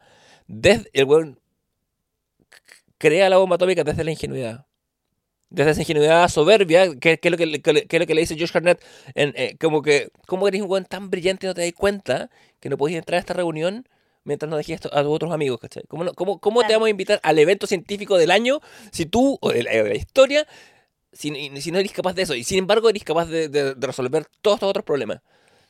Y, Claro, y ahí creo que también está, claro, esa ingenuidad slash soberbia, y creo que ahí la película es, no sé si tibia es la palabra, pero también un poco tibia eh, para mostrarte al final como el, el- el- un poco la, la, esta culpa, ¿cachai? Eh, post haber lanzado la bomba, porque claro, está por un lado, y ahí creo que también nos metemos en el rollo de los límites de la ciencia, ¿cachai? Como, eh, porque la, la película tiene dos aristas, una que puede ser como la ciencia y otra que es la política, que se ven Sí. escenas como eh, compartimentadas. Igual que este- la película, muy como está la información compartimentada, también tiene los mundos muy compartimentados. sí, Y en el de la ciencia ¿Mm? está todo el rato el rollo de el científico que se ve, eh, en este caso Oppenheimer y su grupo, ¿cachai? Que se ven excedidos por su creación. Y esa weá es Frankenstein o el moderno Prometeo Mary Shelley, ¿cachai? Claro, por algo- y, por, y Como- por algo la weá tiene, ah, está basada en una biografía en que hablan de weón como un Prometeo. Tengo, hay que decir, eh, esto, no sé si lo dije en el programa anterior o te lo dije fuera del aire, pero me, me, me parece el, que el recurso del blanco y negro versus el color está bien usado, weón. Está, Sí, súper bien usado. sirve a una función narrativa. No es un pichuleo, no es para que se vea bonito, porque hay momentos en que la, narra- la- sobre todo como son los mismos personajes con distinto maquillaje y todo, la weá podría confundirse y ha- hace, y ahí punto para Nolan por no hacer la weá complicada por hacerla complicada, sino enhebrarla para darle un cierto sentido. Ahí el weón me parece que tiene, se nota un poroto bien grande. Porque Y además ¿Mm? ahí hay una escena muy bonita que es cuando del blanco y negro pasa al color, que que al la- final como que es la cuando de que es la raja, que, es la de final, Sí. ¿cachai? Que, que claro, que o sea, a lo mejor se podría haber saltado un poquito o haber comprimido la parte del juicio de Lewis Strauss cuando todo esto de JF Kennedy, la verdad y no sé qué. porque Sí, esa mención a Kennedy, concha tu madre, pero- por- por- porque también como siento que ahí la película se pone un poco tibia porque claro, eh, plantea que los políticos son los únicos malos y le quita un poco responsabilidad a los científicos y creo que los científicos también tienen mucha responsabilidad porque nos porque seas un hombre de ciencia no significa que tengas menos responsabilidad que el político, ¿cachai? Inclusive puede que tengas más, ¿cachai? Entonces Mm. como que ahí la película se pone media como, ¿cachai? Como, eh, y el tema es que, eh, claro, nosotros vemos el encuentro de Oppenheimer con Einstein, que se muestra, que nos lo cuenta Lewis Strauss en blanco y negro porque lo está contando de la perspectiva de Strauss. Y después, Strauss nunca sabe qué se dicen Mm. porque ve que Einstein sale como enojado de la conversación, medio como ofuscado de la conversación con Oppenheimer. Y como Claro. que Strauss dice, weón, ¿qué weón le dijo, cachai? Claro, y Eh, Strauss, y- narcisista siendo narciso, cree que la weá se trata de él. Claro, y ahí el, el, el, el cabrín, nuestro Han Solo, le dice como a lo mejor estaban hablando weas más importantes que usted, claramente. Han Solo Eh, rescate una vez más. Han Solo al rescate una vez más, y ahí eh, tiene, que creo que es una muy buena escena de cierre de la película, eh, porque en un minuto Oppenheimer eh, va donde Einstein a decirle una fórmula, una reacción en cadena, cuando recién, recién están partiendo a, eh, recién, recién, recién, recién, recién, Sí. los estudios sobre la bomba atómica, hay una hipótesis de que esto va a generar una reacción en cadena que va a destruir el mundo, ¿cachai? Como que alguien la hace matemáticamente. Y Oppenheimer va a mostrarle los números a Einstein y decirle, Albert, esta weá es cierta, y Albert le dice como, esto lo tiene que resolver un matemático, porque yo no soy matemático, pero tú lo vayas a resolver solo y como que se desmarca. O sea, le da como algunos consejos y todo, pero medio se desmarca. Y la weá es que eh, después Oppenheimer le dice como, ¿sabéis qué, Albert? O sea, tú ya sabías todo lo que iba a pasar, ¿cierto? Porque ah, el oráculo, pues Einstein ya viene de vuelta. Sí. Y le dice como, puta, sí, como que me le da a entender que sí. Y Oppenheimer le dice, ¿sabéis qué? Sí, hicimos una reacción en cadena. Eh, como a- la fórmula matemática, evidentemente, no hizo que el mundo se acabara, pero nosotros iniciamos una weá en cadena que va a acabar con el mundo y termina esta imagen como de un plano primerísimo a la cara de Oppenheimer como el destructor de mundos y una imagen como del mundo destruyéndose, ¿cachai? Y ahí yo digo, ay, conche tu madre. Y ahí ese final era perfecto, ¿cachai? Así como es un Mm. muy buen final de la película, como esa cara de, de- del destructor de mundos, pues, Claro. ¿cachai? The World Destroyer, como dicen. Pero.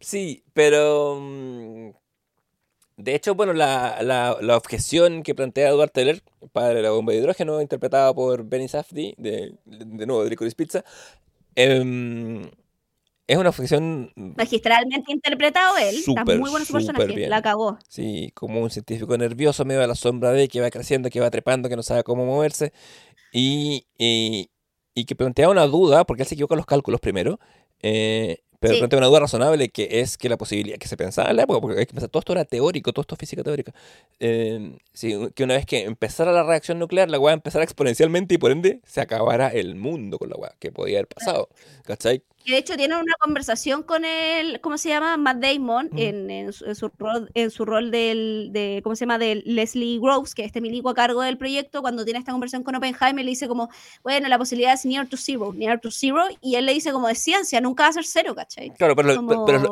es lo mismo que el Killian Murphy le dice a- al resto de los científicos cuando le, prese- le presenta la dice, ¿Cuánto dan los cálculos? Near zero. ¿Zero? No, near zero, ¿cachai? Eh, pero cuando, claro, es, que, pero, es, que, es, es que, es que la teoría nunca va a poder ser cero, ¿cachai? claro, pero cuando, cuando, cuando, lo, cuando lo que está es jugando eh, es, la, es la existencia de la, de la humanidad, de la Tierra, del planeta No, entero, claramente, te- la- el lo- cálculo lo tiene que tender a cero, lo pues, entiendo. ¿cachai? No te puedes arriesgar ni un poco. Em, Claro que ahí de hecho Leslie Groves le dice, me dejaría más tranquilo si fuera cero, ¿cachai? Claro, Así como... Porque sí, po, eh, porque. mm, y ahí, bueno, está la, e- e- ese cambio de guardia que plantea también la película entre, entre Einstein y Oppenheimer como tal. Te dije pensar que Einstein, eh, em, creador de la relatividad, o sea, creador, descubridor de la, de teoría de la relatividad, queda como eh, el término que dará para quien quiera, pero representa como el epítome de la física mecánica. Y Einstein cree que esta weá de, de que plantea el, el personaje del Killian Murphy eh, de la física cuántica, cree que son pura weá, ¿cachai? Cree que, no, que, van a que, que él, Einstein que llegó al fin de su vida creyendo que ciertos problemas no iban a tener solución bajo ciertos criterios y que se requerirían otro tipo de respuestas, pero la física cuántica no le convencía del todo, entonces estaban en campos opuestos, porque como vimos, Sí. la- eran escuelas distintas y algunas eran escuelas medio rivales de pensamiento. Y además que también Einstein tiene eh, varias, como eh, claro oscuro de decir que su teoría también, eh, no es que haya, o sea, pero sin la teoría de Einstein no hubieran llegado a la bomba atómica tampoco. Entonces también Claro. él siente muy como, porque Einstein al final de su vida era un pacifista, ¿cachai? Así como onda antiarmamentista, toda la weá, como que el viejo se va en esa bola en el último, en las últimas dos décadas de su vida. Einstein un personaje también bastante complejo, que no hablaremos acá porque es como para otro capítulo del comité, Sí. pero eh, tampoco es como un señor así como extremadamente bondadoso y bueno. Cuando le dice a- al Killian Murphy, eh, a Oppenheimer, eh, como, y ahora tú te vas a convertir en esa persona que va, lo van a invitar a almuerzos, a comer como ensalada de papa fría y te van a dar golpe, golpecito en la espalda y vas a sentir que toda tu vida pasó porque ya eres como alguien que forma parte de una pieza del museo y como esa weá de llegar al epítemo, que es muy de la ciencia, como de estáis todo el rato en la adrenalina buscando un descubrimiento, Claro. llegáis al descubrimiento, pero después ya pasó, porque va a haber otro weón que va a descubrir otra weá después, y ese ya no vayas a ser tú, porque los científicos tienen siempre su gran descubrimiento, y después es sentirse irrelevantes, ¿cachai? Es lo que le va a pasar a Messi y a Ronaldo cuando se retiren. Es como eso, ¿cachai? Fuiste el mejor jugador de tu weón, época. Y lo, y Y- lo encuentro, y lo encuentro, weón, así apabullante. Y ese es en parte como también un poco, y aparte de sentirte irrelevante, el epítemo de tu carrera, que esa es la weá en el fondo, ya fue, pero además el epítemo, de- el epítemo es la carrera Oppenheimer es un arma de destrucción masiva. ¿cachai? Sí. Bueno, y- Entonces, y- esa weá es la encuentro- que uno científico le dice, yo no voy a participar en esta weá porque no quiero ser recordado, Mm, porque voy a ser recordado por una weá, onda, Niels Bohr, el Boro, ¿cachai? Voy a ser recordado por una weá, no quiero que me recuerden por esta weá, ¿cachai? sí. Y lo encuentro, weón, súper válido, ¿cachai? Totalmente. Además, eh, tenés que pensar qué significa para un ser humano saber que, o sea, todos los, todos lo- la gente lo intuye, los niños, los bebecitos se, se pasan el rollo que, que es la adolescencia, los más viejos que son los 30, pero cuando tenés un, empecé una carrera en la ciencia, llegáis y llegáis a tu pic, tú sabéis que es tu pic. Y sabéis que el resto de Sí, tus días los vais a vivir como fuera. Y por eso Einstein después se dedica a otra weá, se dedica a hacer difusión, se dedica a hacer activismo. Y Oppenheimer también después se dedica a eso porque uno ya sabe que Sí, su, que su prime ya pasó. Y claro, y Oppenheimer le pasa, le pasa un poco el rollo porque Oppenheimer le, en la primera conversación que ellos tienen, en el primer encuentro le dicen nosotros somos el futuro, así como nosotros venimos. ¿Cachai? Tú estás ahí, ahí tú, eres el, tú eres el referente, pero yo, nosotros venimos ahora. Y al final, cuando Oppenheimer ya se ha vuelto el referente, eh, Einstein eh, le, le, mm, le pasa el le pasa la vuelta y le dice, mira, esto es lo que te espera, como que lo recibe en el cielo de la ciencia. Y dice, mira, ahora te toca ser el weón al que invitan a los eventos. Debo decir dos cosas. Que la ensalada de papas es quizá la delicatessen de la comida gringa, weón. Es la, weá- la única weá que los buenos cocinan muy rico y muy particular. Sí. Es como cuando en un evento formal la ensalada de papas es la mejor weá. Yo una vez fui a una cena formal que hacía en mi universidad y era como cocina típica americana y la ensalada de papas es... uf, no he comido mejor ensalada de papas en mi vida que esa. Eh, y más allá de eso, Einstein, a base de su pelo y su vida, eh, o sea, logra- ha logrado blanquear su imagen de una manera, weón, a propósito de, de su problematicidad. Que uno- porque uno lo No, ve... porque, Porque uno lo ve en es escena muy problemático. súper Sí. problemático. eh, y uno lo- pero uno lo ve en escena y dice como, ah, ah, Einstein, déjame abrazarte, viejito, con el pelo lo- loco. O sea, en esta película sí, pues Sí, como po. el, el Tata Colores. Sí, bueno, como- y en general cuando uno lo ve, pero después cuando, cuando cachai Sí. un poco su otra vida, bueno, ¿para qué estar ahí? Y además creo que también Oppenheimer está en esta resistencia de ser como la resistencia de que, que se ve en esta escena que habla con Einstein y también un poco que, que, que ahí creo que también la película es como un poco tibia a veces lugares, mostrar este lugar de observación porque te muestra muy a Lewis Strauss Ujú. como el como un poco el enemigo, pero siento que no se cuestiona tanto el haber tirado la bomba, ¿cachai? Como que creo que es un problema también, como que yo veo en la película, claro, porque a los gringos nunca les gustan las películas que los dejan a ellos como los villanos, ¿cachai? Como, y creo Claro. que esa weá también está un poco suavizada como el realmente era necesario tirar la bomba, que los mismos científicos del proyecto Álamo, y ahí interesante porque la que lidera el mitin pregunta, haciéndose esa pregunta, de hecho es una mujer, que ahí le doy un punto a Nolan, diciendo como, weón, Ale- Hitler se suicidó, Mm. es cosa de tiempo para que Japón se rinda, ¿cachai? ¿Por Sí. qué tenemos que tirar la weá? Digamos que la tenemos, hagamos una muestra, televisémosla y mandémosla a todas partes del mundo, Y dos pero ahí sabemos que los gringos lo hacen dos veces. Y el te Matemo explica por qué veces. Sí, el Matemo lo dice, lo vocaliza. para mos- claro, una, para mostrar que la tenemos y dos, para mostrarles que podemos tirarlas cuantas veces queramos, ¿cachai? Sí. Eh, y ahí te dan a entender, o sea, no te lo dicen, pero uno, guay que sabe, los gringos bombardearon a Japón por Pearl Harbor. Esa guay está clara. Sí, están pasando la cuenta por ahí. Y también por... Le están pasando la cuenta eh, por ahí. Y, y también es... Y, sí, también es... Sí, ciertamente es eso. Me dio una pena esa escena, yo creo que lloré en esa escena porque aparte, tengo que, como conté antes, eh, la... Yo me tocó el tráiler de La Memoria Infinita antes, pues entonces tenía el corazón abiertísimo cuando empezó Oppenheimer. Ah, mi, en el mío no pasó. No, por, por. IMAX, po. sí, por eso, porque como está en No. IMAX, no, no te tiraron un, un trailer de una película no Sí. IMAX, ¿cachai? Eh, pero la vi, estaba así, y cuando llega el momento, la escena clave en que eligen el blanco, en que el, el presidente, en que Truman y, y todos los otros y, los- y todos los altos rangos eligen, eh, se pueden elegir, eh, no, no es Truman, el presidente que estuvo antes, eh, Eisenhower. Eisenhower, sí, Eh, estuvo, Pero no está Eisenhower, está el ministro. Está el, sí, está el ministro de Defensa, o sea, el secretario de Defensa. Eh, y tienen, eh, y están los generales, está Damon, y, eh, ahí meten al, al Oppenheimer ahí como, como, no sé si eso habrá pasado realmente, o será una hueá diegética, eh, y pues se ponen como a elegir el lugar. Eh, y el ministro de Defensa dice como, ay, no, Kioto no puede ser porque en Kioto mi, mi mujer y yo fuimos de luna de miel, y nos encanta Kioto y tiene esa arquitectura tradicional tan bonita. Y eligen Hiroshima, que, y, y otro, otro pueblo, una ciudad, Tokio creo que se salva porque- Nagasaki. Tokio no, pero Tokio se salva porque es muy grande. Porque, y, quieren, y, y lo, Sí. que- y lo que quieren que quede claro es que la agua puede destruir un pueblo entero, una ciudad entera. Mm. Entonces tampoco, pero tampoco es un pueblo tan chico, porque la gente va a decir, ah, es un pueblo chico. Eh, eligen a Hiroshima, eligen a Nagasaki. Y yo Es como que pensaba, destruyó Valpo, ¿cachai? Claro. destruyó Valparaíso, ¿cachai? claro, eh, habi- habiendo leído, eh, hay un libro que se llama, creo que se llama Hiroshima solamente, eh, que es un, también ganó un Pulitzer, que es una, una reconstrucción periodística de entrevistas y datos que con sobrevivientes, ¿cachai? Que, que, que, que estuvieron ahí, que vivieron la weá, algunos que quedaron ciegos, otros que se murieron años después. Pensar que en esa ruleta rusa de decir va a ser Hiroshima o no sé, puede ser, qué sé yo, Okinawa o puede ser cualquier otra weá, se están jugando las, las vidas de miles de personas que no tenían idea de esta weá, que eran inocentes, como ese proceso de decisión del poder, la weá me partió el alma así mal. Me parece que es responsabilidad mía y no del autor de la película, pero, pero esa weá me agarró así, puta la weá, dije, ¿qué es? Y a poco a- tiempo a después, más- a Oppenheimer le sí. pasa lo mismo, porque coincide con, con, Ah. con tiene el momento de revelación. A mí me dio más rabia que otra weá. De hecho, me acuerdo cuando el one dice esta escena como sensible. de. O sea, esta, esta, esta fra- claramente, esta frase de eh, lo que tú decías de, de la luna de miel, yo como que susurré. Ah. En general, yo nunca hablo en las películas, Ujú. ¿cachai? Como que soy en el cine. Pero susurré así como. Y el, y el Cristán también me miró y me dijo, como, sí, bueno, anda, susurré así como, oh, hijo de puta. Así como. Porque el, el nivel de. como eh, desprendimiento por la vida humana- y ahí también Oppenheimer como que empieza a cachar y lo mismo que le había dicho Lawrence antes, pues como weón no podéis ser tan ingenuo, pero que también es algo que lo repiten todo el tiempo eh, y, y creo que la película no es tan radical en ponerlo también a él como un responsable, ¿cachai? Como que un poco intenta excomulgarlo, weá, que no estoy muy de acuerdo porque sí es un responsable.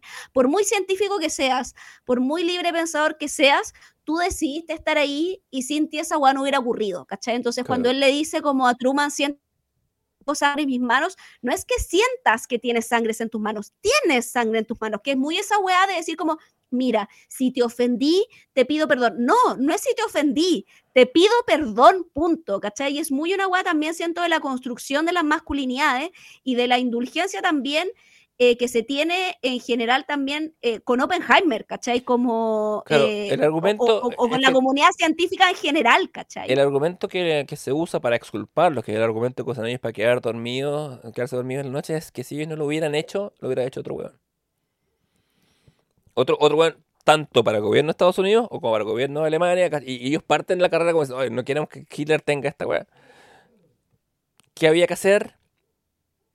La comunidad científica unida entera mundial tendrían que haber entendido que ellos están por encima de los gobiernos, que están por encima de otra weá, y haber dicho pencils Es down. lo mismo, es lo mismo que cuando tú me dijiste en Barry, como, weón, es que tenía que matar a su amigo. Y dije, no, po, no tenía, ¿cachai? Como, claro. no, ha- hay otra vía, ¿cachai? Hay otra vía que es negarse, ¿cachai? Hay otra vía que es crearla y decir como, O sea, eh, vamos a tirarla y mostrarlo con C, ¿cachai? Como, O sea, hermano, el- el hay weones que fueron fusilados por negarse en otros lados del mundo. sí, po, ¿Cachai? ¿cachai? Y que fueron fusilados por negarse inclusive de ir a la pelea a la guerra, ¿cachai? Que son los objetores de conciencia. O sea, hay una película sobre eso también, de un weón que se niega a la guerra y lo fusilan. Mm. muy bonita. Eh, o sea, muy dramática, pero como eh, que está construida de las cartas que él se escribe con su señora mientras está como en este juicio. Que Y pa' parece mí- que es un alemán. Yo siempre Mm. lo, lo planteo conociendo íntimamente, o sea, no íntimamente, pero conociendo a un, al papá de un amigo, un weón que se negó a bombardear la moneda, para mí esos buenos son héroes. De, un sentido trágico, tú sabrás mejor, tú sabes más de tragedia que yo, como Antígona, ¿cachai? Como, como, como ir contra la ley por una objeción, en efecto, de conciencia y por un bien mayor, eh, por una Mm. ética por sobre una moral, o, por una o por- o al revés, por una moral que se impone a, a- a los códigos del momento, a mí me parece que ahí está el heroísmo, no en armar Y una ojo, bomba. que- y es un, y un problema que Oppenheimer tiene también en su vida, porque la Kitty Oppenheimer en dos oportunidades le dice como, weón, para de este cargo, que es cuando él recibe la noticia de que Jim Tacklock se ha suicidado, y él dice como, weón, eh, yo no quería, no sé, y está como tirado en el piso, y además que ya, tú fuiste, tú cachaste que la loca lo llamó y él fue a terminar con ella. Sí. Pero hermano, antes de terminar con ella, te acostaste con ella, ¿cachai? Y esa weá nadie te obligó. O sea, tú podrías ya haberte ido juntar con la loca en un restaurante, ¿cachai? Que fue lo que pasó, porque la CIA, o sea, el FBI siguió ese encuentro, y ahí hay una pequeña diferencia que en la película te muestran que ellos pasan la noche en un hotel, y en la vida real él pasa la noche en la casa de ella. O sea, se juntan a almorzar y después se van a la casa de ella, pasan la noche juntos y él se devuelve al álamo, ¿cachai? Eh, la película te muestran que se juntan en un hotel y ahí él estira con ella, porque te lo muestran desnudos conversando, ¿cachai? Y él le dice, esto no va más, yo me tengo que ir porque estoy haciendo algo que no te puedo explicar y como que la, entre comillas, termina definitivamente su relación con ella, ¿cachai? Eh, lo que te dan a entender que por eso me, y dado también los problemas en el fondo, el ligado a la salud mental que ella tenía, porque tenía como una depresión endógena, terminaría suicidándose y ahí la Emily Blunt se para y le dice como, weón, no puedes pensar que porque no había una mala intención en tus acciones, no tengamos que juzgarte y el mundo no tenga, el mundo tenga que perdonarte por ello, ¿cachai? Y se lo dice dos veces, que es cuando después del juicio, esta audiencia más bien que le hacen, le quitan su pase de seguridad y como que un poco lo sacan de la weá de la bomba de hidrógeno y de toda la weá en la que estaba metido, como relegándolo a otro Le lugar. quitan todo, no, puede, no tiene recursos para investigar, ¿cachai? Le- ha re- sacado su claro, le carrera como todo. tal, como científico Se Estados Unidos. sacaba, claro, su carrera como tal, o su carrera como un científico importante como tal, Mm. eh, eh, la- la- ella le dice, no puedes creer que porque ahora eh, te hiciste el mártir o te pusiste en el rol de mártir, todo lo que has hecho va a ser perdonado. Y todo lo que has hecho va a ser perdonado es haber tirado las bombas, ¿cachai? Como no puedes esperar que porque ahora te crucificaste, ¿cachai? Mm. El mundo va a perdonarte. Como, porque el mundo no va a perdonarte, ¿cachai? Entonces, como, Sí. o, o- o- no podía esperar que esta weá sea una moneda a cambio las dos weas, ¿cachai? Y creo que ahí la, la película lo establece, eh, pero yo y ahí tengo una duda y creo que necesitaría verlo una segunda vez para poder pensarlo mejor. No sé si la película es un poco tibia o se lo deja demasiado al espectador, ¿cachai? Como... O sea, que yo también, yo, o sea, yo sé que la voy a ver de nuevo porque, cacha que el otro día, que el otro día Sí. fui a ver Barbie de nuevo. eh, y dije, dije, oye, necesito escapismo, necesito ver Oppenheimer, porque por alguna razón Barbie me enrostra más el mundo real y Oppenheimer me lleva más a un escapismo eh, etéreo del mundo de las ideas. Bueno, que la forma en que, es que están planteadas ambas. Eh, bueno, y siento que el hecho de que estemos hablando de estas cosas, tú y yo, eh, hablan bien de la película también. Que la película hace su pega de poner.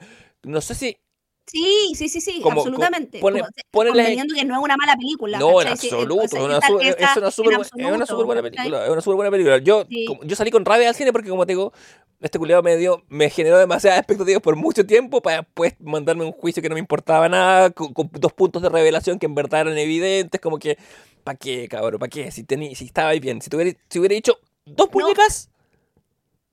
No tenéis para qué hacer la tercera. Mm. Y eso como no, que... no te dan ganas, no, no te dan ganas de cuando veáis la película saber más como de, de ciencia, porque me pasaba que ponte tú cuando eh, al principio de la película Ujú. llegan y, y- y uno de los gallo- eh, cabros que estudian con Oppenheimer y con Ujú. Lawrence llega así como, eh, profesores, profesores, eh, como dividieron el átomo, y tú así, oh, dividieron el átomo, y empiezan como, bueno, a hacer weas en la pizarra, y yo muy como onda Homero de los Simpsons, oh, wow, wow, wow, basta, basta, cerebrito, anda más lento, así como, porque, A o mí, sea, se- entiende igual, pero me hubiera gustado como, eh, después me puse a leer y todo, de la diferencia entre fusión, fisión, para entender como también la diferencia de cómo funciona atacar el átomo en relación a cómo, si atacáis el átomo, la onda Es que, explosiva es que, puede ser Javiera, yo, yo soy experto en ciencia, leí un libro.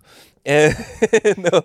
Pero, pero yo, yo dije, puta, qué gana, o sea, como claro, después uno puede, por divulgación, entender un poco lo que hablan, Ujú. ¿cachai? Pero yo dije, puta, qué ganas de entender como ser científico y entender así la weá, así como muy como, así, ¿cachai? Como decía, puta, qué ganas de ser científica y entender la weá así como, bueno, no fui científica, No, ya, claro, no, no, o sea que no, no- no me pasó con, con esta, con esta película tanto, eh, pero por ejemplo, el, el libro que, del que siempre estaba hablando, que es el, el de Richard Rhodes, como la weá parte tan desde el principio, me hicieron clic weas que me sabía de memoria del colegio, como el modelo atómico de Neil, como de Bohr, el modelo atómico de Bohr, el modelo, el modelo Sí. atómico de Rutherford, esas weas que yo no sabía qué importancia tenían, el libro te las Ah, contextualiza. lo mismo, sí. ¿Cachai? El libro te las contextualiza y dice, por eso, ¿por qué es importante? Porque en el colegio te muestran las dos laminitas, dicen que bombardeó el átomo por acá, pero, la, la- pero el rayo se escapó y de repente el rayo pasó.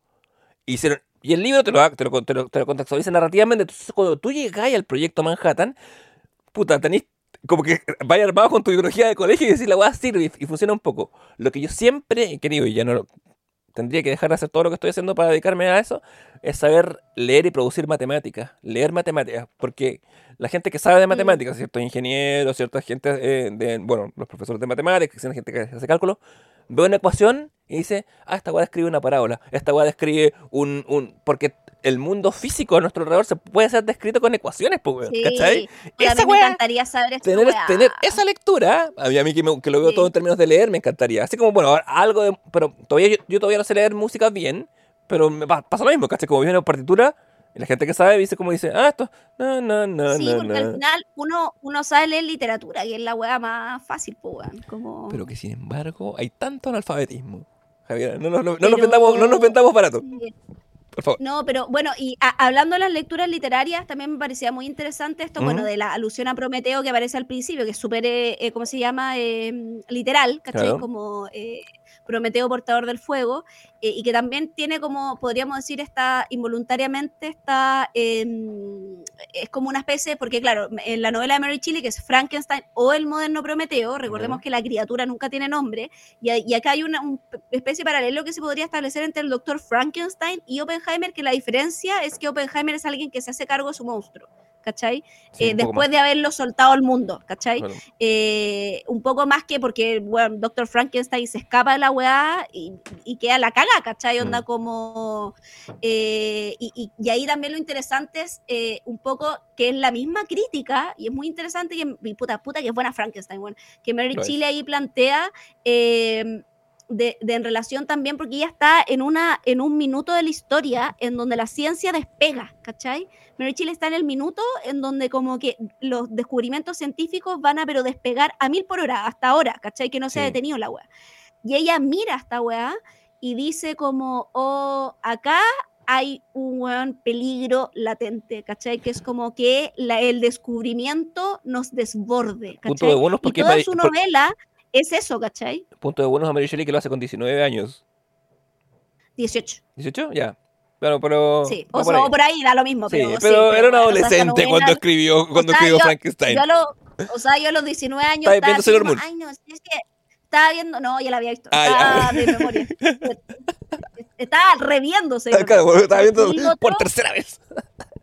Que también la, la, la, ¿cómo se llama? La, o sea, porque claro, ah, la, nunca te hablan de Frankenstein. Yo, yo una lectura que hice viendo la película mientras la veía y eh, creo que la, la referencia a Prometeo es muy importante porque Prometeo originalmente, para poder contextualizar también quién es Prometeo y por qué aparece, porque aparece al principio de la película, es lo primero que nos muestran, ¿cachai? Claro. La explosión y esta, y esta frase diciendo por, que Prometeo era portador del fuego, que se le dio a lo humano. Prometeo era un titán, nosotros sabemos de esta historia por Prometeo encadenado, que es una tragedia de Esquilo, Sí. eh, y eh, que originalmente era una trilogía, porque Esquilo escribe puras trilogías. La única que nosotros tenemos íntegra es la Orestiada, y de las otras tenemos alguna íntegra de las piezas que componían, porque Prometeo originalmente Sí, era Prometeo portador del fuego, Claro, Prometeo encadenado Prometeo y encadenado Prometeo liberado, y ¿no? Prometeo liberado. Sí. ¿Acaso eh, exactamente. es Kilo Y- el George Lucas de la antigua Grecia? Totalmente. Eh, y el punto es que eh, en Prometeo encadenado nos muestran el castigo Prometeo, porque ¿quién es Prometeo? Prometeo un titán, que es básicamente un dios. Claro, son los ¿cachai? padres de los dioses, los también tienen una jerarquía, claro. an- tienen más antigüedad por lo menos. Son, los- son los padres de los dioses. Ellos crean los dioses, Claro. de hecho, en, en parte. Y los dioses se los comen a Eh, ellos, que también es una cosa muy interesante. Nos, nos matan a todos. Y, y Prometeo ve a estas personas que son los humanos, que son unos animalitos, porque literalmente son unos animalitos, esto es previo a la civilización, Sí. y los mira y dice, y se enamora, o sea, de lo humano, dice como, weón, acá hay potencial, esta gente si tuviera herramientas podría hacer grandes cosas, y le entrega una herramienta que es el fuego. Algo que era solamente de los dioses y que era algo que los distinguía de los humanos, ¿cachai? Porque los eh, humanos necesitaban a los dioses para todo, ¿cachai? Onda, Claro, Entonces ahí lo que hace Prometeo es entregarle el fuego a los humanos. claro, Lo roba.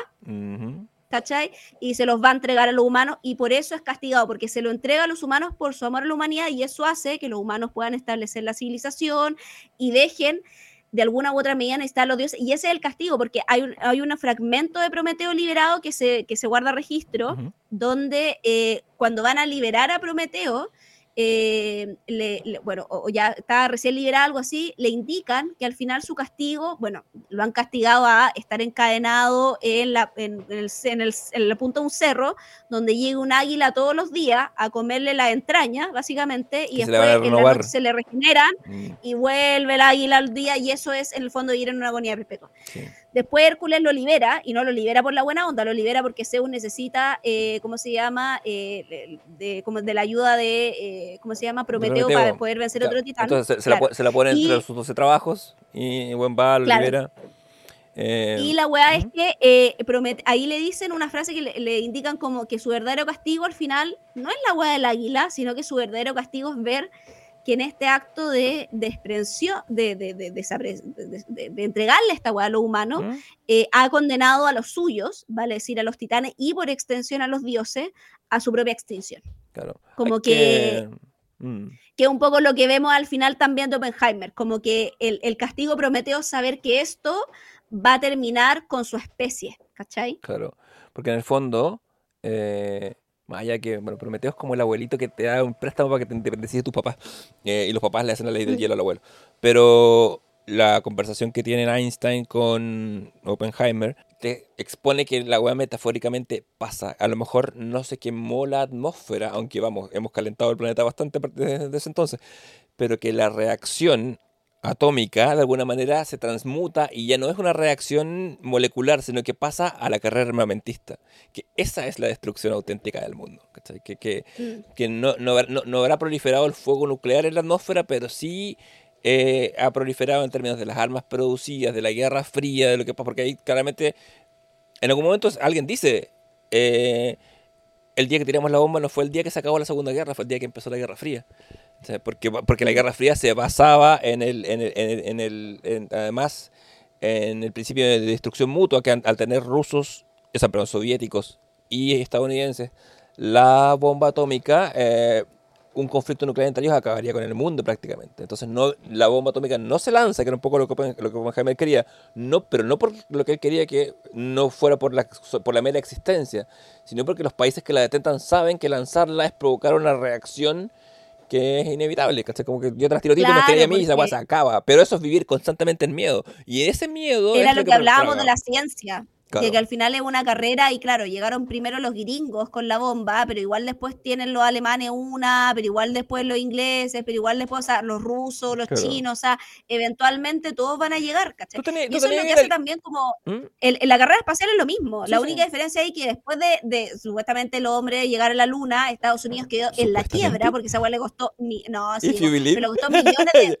eh, Sí. Stanley Kubrick, eh, pero le costó millones de millones de dólares y ahí eh, Estados Unidos, país, dijo como, weón, no podemos seguir en esta weá porque vamos a terminar quebrados, porque ya estaban quebrados por esta weá, porque la cantidad de plata que invirtieron, y ahí entre los otros países hicieron esta weá, que es lo que ocurre ahora en el espacio de mancomunión espacial entre las distintas fuerzas, y ahora existe, existe como una cooperativa espacial, ¿cachai? Como Sí. que ya en términos del espacio, la carrera no es quién llega primero a Marte o a Estados Unidos, sino es como la humanidad llegando, porque los países cacharon que no pueden mantener ese nivel de gasto y que tienen que juntarse, ¿cachai?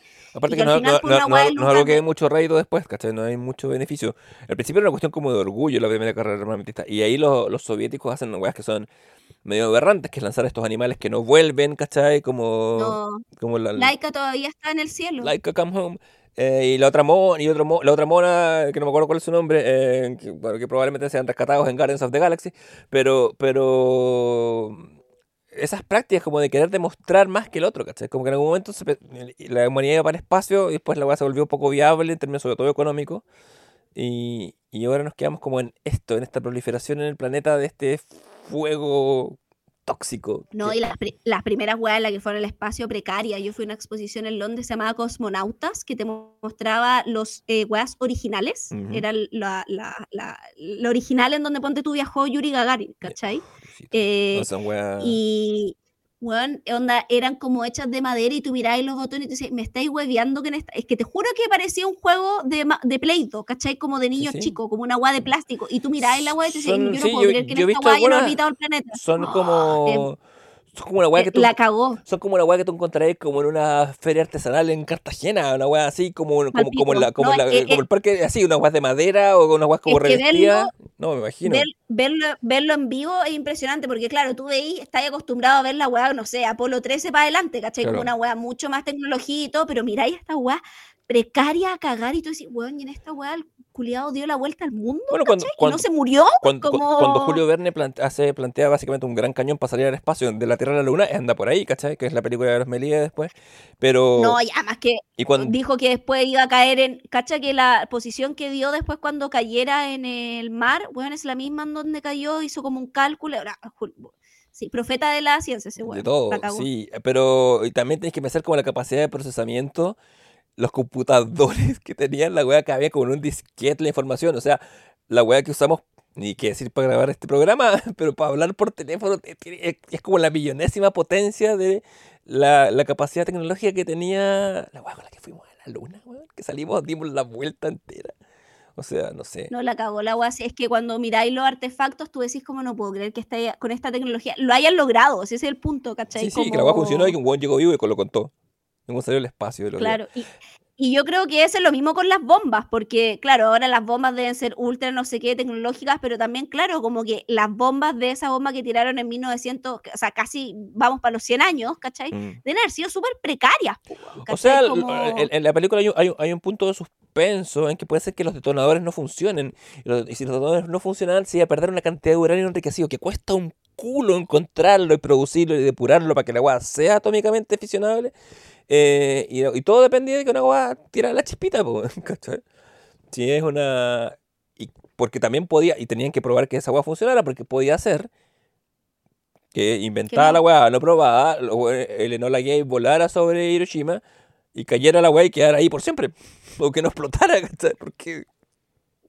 E inclusive habían algunos científicos, como en esta petición que estaban armando, Mm. que está ahí el personaje del Rami Malek, ¿cachai? Que eran porque, claro, eh, te cuentan un poco que los, los- están en el Álamo, como Mm. porque este periodo de desierto, para poder eh, probar la hueá, pero también los tienen en distintos lados compartimentados, viendo las distintas cosas que habían que hacer, la química de la hueá por hay un un, lado, ¿cachai? hay un hay un momento en que van a Chicago donde está Enrico Fermi, autor de la paradoja de Sí. Fermi, que, es la, que es la weá que dice que se, se pregunta por qué hay tantos millones de galaxias y no hay vida inteligente, como no hemos contactado a vida inteligente, aunque al parecer sí. Eh, y que ellos desarrollar otro proyecto, y de hecho las, hay, por ejemplo, el bombardeo más terrible de la Segunda Guerra Mundial no es el de Hiroshima y Nagasaki, ¿cachai? Es el de Dresden, que los gringos Mm. y los, y no sé si los británicos estaban como conjuntos, pero sobre todo los gringos destruyeron, bueno, que es lo que No, narra, lo- hay- es lo, es lo que narra, No, ahí fueron los británicos. es lo que, es que es lo que narra Vonnegut en Matadero 5, po, ¿cachai? Entonces, de- desolaron la ciudad de una manera brutal, el- como, como- en que se No, ahí, como ahí firebombing. fueron los, sí, ahí los británicos le hicieron un, eh, ¿cómo se dice? Re- Retaliation. Re- Como- Retaliation, sí, un ajuste de cuentas, una vuelta Retaliation de... a los, a los eh, ¿cómo se llama? Alemanes, porque también ya la guerra la habían perdido, ¿cachai? Sí, Eh, pero le hacen eso por haber bombardeado Londres. sí, po, y, tam- y tam- y también Dresden es, es una ciudad que no es un blanco militar, no tiene no tenía campos de tenía un campo de concentración No. muy lejos, ¿cachai? Como que era una hueá que no era...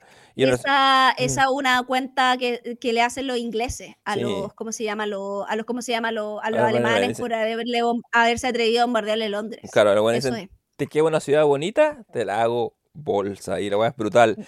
Y... De hecho, también lo ¿Mm? hacen porque era, esto me lo contó cuando yo eh, viví en, Alemania estudiando allá, me lo contó un cabro que era alemán, eh, me decía que Dresden era una de las ciudades favoritas del Führer. Mm, por eso. Entonces, y es, y me decía, o sea, es, ahora después de la que reconstruyeron, pero era una ciudad hermosa, ¿cachai? Era Sí. como una de las ciudades más lindas, era como que bombardearan acá, no sé, Puerto Varas, ¿cachai? Una wea así como... No. ¿Cachai? Entonces sí. era como eso, entonces era como, eh, y fue porque ya Alemania se había rendido, onda, nos rendimos, ¿cachai? Sí. Y fue después de que se hubieran rendido, y fue un domingo más encima, ¿cachai? No, si todo era así como... Sumándole un caldo de crueldad a la inglesa, po, por eso me suena más que sea lo inglés. No, fueron los ingleses, Dura- fueron los ingleses. lo que es que No, durante- o sea, ¿Mm? dato histórico, fueron los ingleses, sí. Volviendo, volviendo al libro de Rhodes, ahí también se comenta que en la carrera armamentista, y esto también lo, lo- lo- tengo de otras fuentes, la- en el mundo, lo, lo dijimos también en el capítulo de Barbie, por eso que la Barbie es premio Nobel de Física, eh, en, en la carrera, en, en- en la- en el mundo de la ciencia de esa época, el premio Nobel de Física es el más codiciado porque es la weá que es experimental, que es a toda raja, ¿cachai? Los de química y biología, ojo, son los que ganan más mujeres, siempre son considerados como, como de segunda laya. Y en Estados Unidos, en la carrera armamentista, estaba el contingente físico, que era Oppenheimer y sus cabros en el Álamo. Estaba, un poco, estaba Fermi en Chicago, que por las cosas entre de ego y de trabajar en proyectos distintos no los mezclaban tanto. Y en Nueva York y alrededores estaban los químicos, que eran menos glamorosos, no daban entrevistas, no salían en el Congreso, eh, eran más cutres y que desarrollaron como y que desarrollaron otro producto que no se usaría en la Segunda Guerra Mundial, más sí en Vietnam y que es el napalm. El napalm también se desarrolla en estos años y que, tiene una onda expansiva que funciona con base reacciones químicas de calor que quema toda la weá y eso ya es eh, Apocalypse Now y nacido en el 4 de julio. Pero también es de la época, pero es, pero es, un- es una muestra que de que los químicos tenían como mucho menos pedigrí que los físicos que estaban así, con sus voladas de salvar al universo y citando la Bhagavad Gita, ¿cachai? Bueno, igual los gringos discutieron si tirar eh, una bomba atómica en, en, ¿cómo se llama? En Vietnam. Hay un libro que habla de eso, que es como de por qué decidieron que no, ¿cachai? Porque el doctor no tirar la bomba atómica natal. Eh, no, y también, eh, o sea, bueno, aparte de que estaba la weá de la ONU que se había creado y todo el hueveo, eh, también estaba que habían, no querían tirar una tan seguido después de eh, haber tirado esta otra de Nagasaki y Hiroshima, porque iba también en el fondo eh, tener la reacción en cadena de cómo tiramos, como un poco como, ah, como de, de acostumbrarse claro, que de este que resuelve un todo. recurso, ¿cachai? Mm. Exacto, porque si era le resolutivo de todo, los vietnamitas que básicamente tenían hueón clavos con caca para tirarle a los gringos eh, y, que, y que así les ganaron, porque es la única guerra que Estados Unidos ha perdido y han salido humillados, como ellos dicen que se retiraron, pero en verdad perdieron la hueá, ¿cachai? arrancaron Como, después se- de muchas o sea, muertes arrancaron innecesarias. como ratas, ¿cachai? Si en el fondo, eh, cuando veis como cuando se anda helicóptero, los helicópteros, bueno, son ratas huyendo del, del buque, ¿cachai? Mm. Em, decidieron que no porque también en el fondo ya otros países tenían y esta güey iba a hacer una reacción en cadena de decir nosotros bombardeamos Vietnam pero también algunos a- Vietnam tiene otros aliados internacionales a los cuales esos aliados internacionales les podrían prestar una bomba y venir a bombardear a nosotros que ya nos ha pasado porque nos pasó que nosotros creíamos que estábamos lejos del conflicto pero nos pasó Pearl Harbor ¿cachai? Claro. entonces frente a esa esa posibilidad deciden no hacerlo ¿cachai? O sea, y aparte, un que- poco a- es- aparte Vietnam está fresquito y es contemporáneo con la crisis de misiles en Cuba, ¿cachai? Cuando, cuando, cuando Cuba, fin, que Castro, vamos, habiendo derrotado a Batista eh, y teniendo ideas anticapitalistas, igual igual no está tan casado con el comunismo hasta que Estados Unidos amenaza con intervenir. De Ewan dice, para mantener la independencia de lo que yo quiero, me voy a leer con los, con los soviéticos y dice, eh, pues instalen sus bases de misiles acá a media hora de Miami. Y, y ahí queda la santa cagada, ¿cachai? Y, y empiezan los intentos de deposición, que el, el tan reverenciado por Nolan JFK intenta matar a Castro de maneras muy ridículas, que ha sido su- sujeto de libros y películas. Eh, Hoy la fijación que tienen los gringos con Kennedy, weón, impresionante, así como... Es que como el... No, no sé si será el último presidente, no sé si era bueno, no sé qué será. ¿Será el, el presidente católico que han tenido? No sé, weón, no sé por dónde va. Pero tiene una fijación impresionante con... Porque yo creo que era el único presidente que le creyeron, con que creían que el presidente podía ser bueno, y como bueno lo mataron, y como bueno, parece que lo matan, es como la época justo, empiezan los 60, vienen los Beatles, y después te cae Nixon, te caen, los- te cae una escoria así, como que cualquier, eh, cualquier, ¿Será que los presidentes buenos son los que matan? Pensando en Lincoln, como... Los que se mueren, Este bueno es bueno. puta, por lo general, porque cuando son buenos se oponen a, a- a los intereses de otros ciertos grupos, ¿cachai? A, Mm. a Kennedy, No sé, pienso. como No, no, no. soy experta en la historia norteamericana, pero pensando en los presidentes que han o sea, por- asesinado. ¿Cuántos han asesinado? ¿Tenéis Lincoln, Kennedy, no, quién más? no, Lincoln y Kennedy nomás. Pero igual no deja de ser, no, son, no son tan pocos. eh, em, eh, eh, No, en 200 años, ¿cachai? O sea, pero es que ta- ma- mandatarios asesinados en otros países no son tantos. Acá no. ¿Cachai? No hay. Ay, tuvieron otro intento. ¿Te acordás que a uno A le Reagan. dispararon? Creo, fue... Sí, a Reagan. pero ese no era bueno. No, Era hueón, no. eh, Era bueno. eh, y, y probablemente igual que lo mató, el que lo intentó matar. Ahí tenéis la diferencia, porque ah, se supone que a Kennedy lo mató un loquito solitario. Ya. Vamos a creer la historia Pero no oficial. se sabe, ¿cachai? Pero, ah, lo mismo que a, a Lincoln, tampoco se sabe que han, o sea, no hay una historia exacta, ¿cachai? Claro, pero y, y- y a Reagan es más probable que sea un loquito solitario porque no lo mató, porque por lo menos un- había un aparataje de seguridad. Eh, para ellos, bueno, JFK, Oliver Stone siendo conspiranoico, quizá demasiado, pero es una película muy entretenida y tiene, no se basa, pero toca mucho con otro libro conspiranoico entretenido que es Libra de Don Dalilo, recomendado de Felpecto, o sea, Ah, sí. recomendado no de Felpecto porque no lo, no lo tenemos, pero eh, recomendado de la semana en, en el Comité del Ocio. Puta, no sé, la weá de los presidentes, Javi, como que... mm, Es que claro, Kennedy Porque quería... la película igual es un momento, porque el fondo cuando eh, no ratifican a Strauss, para volver a Oppenheimer, cuando Sí, no sí, ratifican sí, a. Strauss, eh, y está nuestro joven Han Solo, que hace este personaje de uno de los secretarios, precisamente, Claro. porque está como el secretario La voz del pueblo. Claro, y que también Nolan tiene este juego eh, narrativo, diegético, donde eh, a ti Strauss está contando la historia como espectador y al mismo tiempo se la está contando a este cabro que eres como tú en pantalla, ¿cachai? Que si Ujú. tú no sabís nada de la historia gringa y no sabéis quién es Strauss y no sabías esta guay que habíamos dicho, que fue lo único en la historia que no ha sido ratificado, claro, es sorprendente dentro de la lógica de la historia, ¿cachai? Que creo que puede ser sorprendente para gente fuera de Estados Unidos o que no sepa de la historia, ¿cachai? Como porque la weá básicamente es conocida por todos. El punto es que eh, cuando Strauss cacha que no lo ratificaron y que la weá es una humillación, dice como, ¿quién es? Eh, porque él dice, me ratificaron y dice, puta, pasó algo que no teníamos pensado. Que no es que votaran en contra, pero hay, porque no, no votaron en contra, pero hay Claro. gente que se abstuvo, que es como votar en contra de manera un poco más amarilla, ¿cachai? Como, eh, Claro, porque es es la como, opción, me la opción, abstengo, la pero opción Barken. la opción, claro, ¿cachai? Entonces, ¿y quiénes se abs- abs- eh, el futuro dice tres votos, tanto, tanto, tanto, y un joven senador que se está abriendo camino, ¿cachai? Eh, que se llama, porque Kennedy partió siendo un nadie, ¿cachai? Pues Onda, sí, no era como un político, ¿cachai? Entonces, No, y, como y Kennedy, el- el que- weón no y viene, y Kennedy es católico, cual en, en este- la época de Estados en esa época de Estados Unidos era impensado que un- alguien tuviera el voto Kennedy popular no, viene, católico. Kennedy no viene de familia de políticos tampoco, ¿cachai? Claro. O sea, después sí, ¿cachai? Pero, eh, pero es una familia que arma él, ¿cachai? No tiene padres políticos ni una, ¿cachai? Entonces dice como, ¿y cómo se llama? John F. Kennedy. Y dice como, y hace una pregunta de como, Ah. ¿y por qué, weón, votó esta weá? Como, porque a veces alguien simplemente decide hacer lo correcto. Y es como, ah, Esa ¿cachai? Y weá, ahí yo digo, esa, puta, y ahí ese es pichulero Nolan. esa ¿cachai? weá es como cuando, mira, mira el paralelo. Anne Hathaway dice, Anne Hathaway dice que el amor nos va a salvar y no la ciencia. Es como puta la Sí, wea. y en, términos de diégesis es como cuando en em, la el Revenge of the Sith, Yoda se va del planeta de los Wookiees y le dice, ve un Wookiee cualquiera, le dice, goodbye Chewbacca. Teníamos que saber que Gwen estuvo ahí, que se llama así, ¿aporten algo? No, pues acá Gwen está diciendo goodbye JFK, ¿cachai? Es como...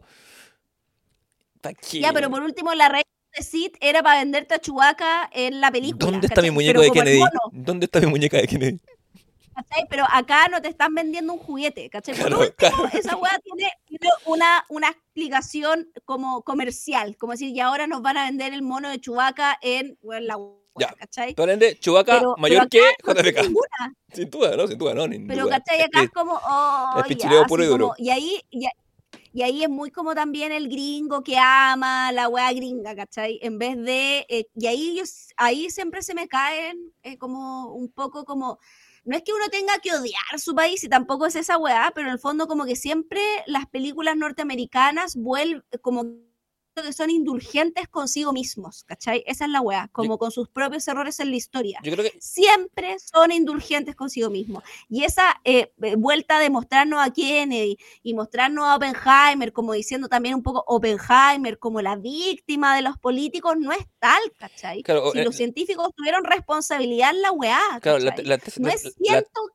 Y, es, y ahí creo que es muy decidor el lenguaje. Cuando él le dice, siento, presidente, que tengo las manos manchadas de sangre, en vez de decir, tengo las manos manchadas de sangre. sí. ¿Cachai? Y ahí el presidente le dice, cabrón chico, llorón, tú no sabéis nada, yo, la gente ni piensa en ti, la gente sabe que yo tiré la bomba, yo tengo las manos manchadas de sangre y no me importa.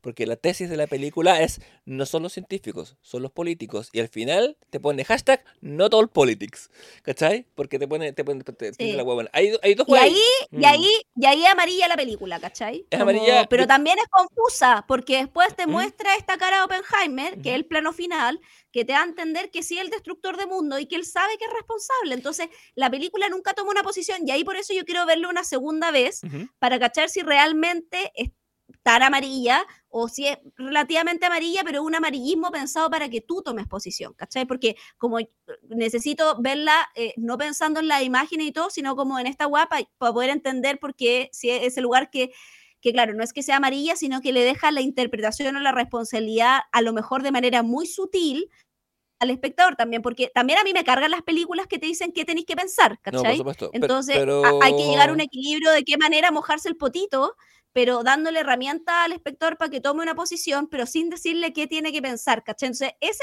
ese lugar de enunciación en la película, habiéndola visto una vez, no lo tengo tan claro, ¿cachai? Creo que necesito una segunda vez para poder establecerlo. Sí, yo creo también, también siento, necesito una segunda pasada, pero creo que, mm, porque esta vez la vi desde el formalismo, que es donde veo las películas por primera vez, ¿cachai? Por eso está, salí pateando la perra, diciendo que este se había perdido, la- se había farreado la oportunidad de hacer una película perfecta. Em, creo que la película está súper inflada por la crítica. Eh, Tú creo tan formalista, yo tan estructuralista. tarán. Eh, yo, tan, eh, yo tan prop y tú tan Levi Strauss. yo, tan, Sí, yo soy muy, mucho más Levi Strauss. yo tan ruso y tú tan francesa. O sea, yo soy onda los mi, mi- onda un tatuaje mi temas, ¿cachai? Así como... O sea, pero igual digo formalismo como, como, como, como, como, como la explicación de la forma. Yo tam- soy, mu- soy muy del No, sí estructuralismo. O sea, soy súper. O sea, mi. Co- Como el Pero espíritu. tú de- eres más formalista que yo. Sí, totalmente. O sea, Sí. cuando, cuando, cuando los dos vemos una obra, yo voy mucho más a la forma que tú. Tú, tú vas mucho más. Sí. A, empezar a- a hacer otras relaciones. Yo como que me centro un poquito en la maqueta. Lo, ojo, que, que no encuentro que una sea mejor que otra. No, no, yo no No, engancho en no. esa discusión formalismo versus estructuralismo. Encuentro que son distintos aproximamientos a la weá. No, nomás, por supuesto, tú puedes ser Oppenheimer, yo puedo ser Niels Bohr y podemos ser todos amigos. Sí. Eh, totalmente. Eh, y colaborar, por supuesto, en proyectos como la bomba atómica. Pero sí, y antes como ya estamos siento como cerrando un poco porque creo que la película nos ha gustado a ambos. Yo como te digo, creo que hay creo que no puedo evitar eh, sacarla del contexto Barbieheimer y, y- sentir que hay cierta crítica, como que al ver la, la tremenda recepción que tuvo Barbie, como que empezó como a inflar Oppenheimer un poco, diciendo, es la el mejor biopic de la historia, la mejor película de Nolan. no, no sé. guárdase los No. superlativos, es una buena película, es una muy buena película, vale la pena verla, yo creo que la voy a ir a ver de nuevo, eh, Mm. porque quiero apreciarla desde otra perspectiva. Eh, las tres horas igual se pasan volando, hay que decirlo. Eh, no, tienen muchos puntos altos.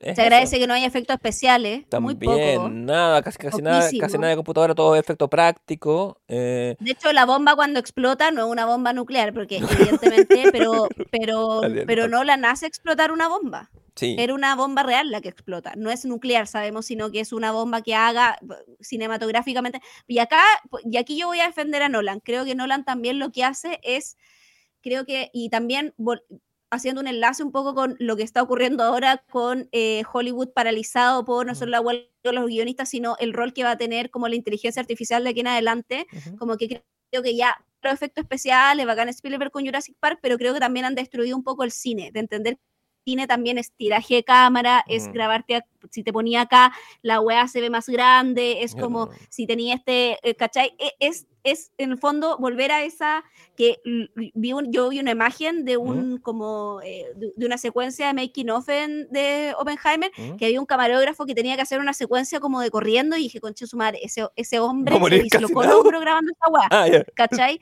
Porque eh, Nolan tiene mucho eso, de como el tiro de cámara, Mm. ¿cachai? Y él tiró una bomba real, pues, ¿cachai? Sí, Y la pudo tirar una vez, que es lo mismo que hace en Tenet. El buen estrelló un avión, ¿cachai? Es lo mismo que hace en Dark Knight, ¿cachai? Cuando el, per- que una famosa escena, Mm. cuando el personaje de Heath Ledger eh, eh, bus, el explota bus. este puente, Ah, el puente, ¿no? el, eh, claro, el, el cachai, y no le funciona la weá del botón que tenía que prender, porque él supuestamente iba a, a apretar el botón y al mismo tiempo iba a explotar la weá, ¿cachai? Que alguien iba a apretar un botón de afuera, Claro. puta, la weá, pues no funcionó, o funcionó con un, eh, y él como que el, el, ¿cómo se llama? El actor se asusta porque no escucha la explosión cuando él pensaba que iba a escuchar y, hace un gesto muy como Joker de, ah, chucha, y, y sale, es porque realmente la weá se atrasó Mm. y el weón, como Heath Ledger es un actor impresionante, no sale nunca el personaje. Hace, una pataleta ¿cachai? de Joker, po, weón. ¿Cachai? Que tal ese cual, es ¿cachai? Pero, fue, pero fue de un error de afuera porque tenían la oportunidad para explotar la Sí. wea, ¿cachai? Entonces, esa wea yo la defiendo en Nolan, porque tú vi un weón que ama el cine y ama el cine de su manufactura original, ¿cachai? Es Orson Welles, Ciudadano Kane, con la wea de los planos, Mm. el maquillaje de la weá, de cómo los van envejeciendo, concha tu madre, como cuando está Robert Downey Jr. en el juicio y te lo muestran un poco más joven y les veía el cuello, ¿cachai? Como el cuello maquillado, tú realmente ves gente que envejeció, ¿cachai? No, la- no, no A me- notas la caricatura del maquillaje, A, a ¿cachai? me- a medida que pasa el tiempo se empieza a parecer a su papá, Robert Downey Sr., el director de cine. Entonces es como muy ver ese- esas cosas. Es como cuando envejecían a Michael Douglas y te quedaba como Kirk Douglas, porque son güeyes que tienen genéticas muy fuertes. Eh, está muy, muy bien hecho. Y sí, Pero el, el, el- el- el maquillaje rollo- es tan bueno que no se nota el maquillaje, que el mejor maquillaje en cine es cuando no se nota que existe. Y Claro. acá no se nota que hay maquillaje y hay toneladas de maquillaje, ¿cachai? Cuando eh, la transformación que le hacen, que le encanta a Gary Oldman transformarse, ¿cachai? Mm. Que le gusta a Gary Oldman es que lo hagan otra persona. Mm. Cuando lo ponen de Truman, man, está pero impecable, ¿cachai? Onda Sí, como la eh. cagó la weá. O sea, se tiene el, el maquillaje en esta weá, y además es un maquillaje que en blanco y negro ni se nota que es maquillaje, que esa weá es más difícil que la chucha, ¿cachai? Y está muy bien cuidado. Y ahí yo defiendo a Nolan porque hay un weón que se nota que quiere hacer esa manufactura, ¿cachai? De volver al cine a su, y es palabra que no he usado en toda la eh, jornada, exegesis, Tan, ¿cachai? tan.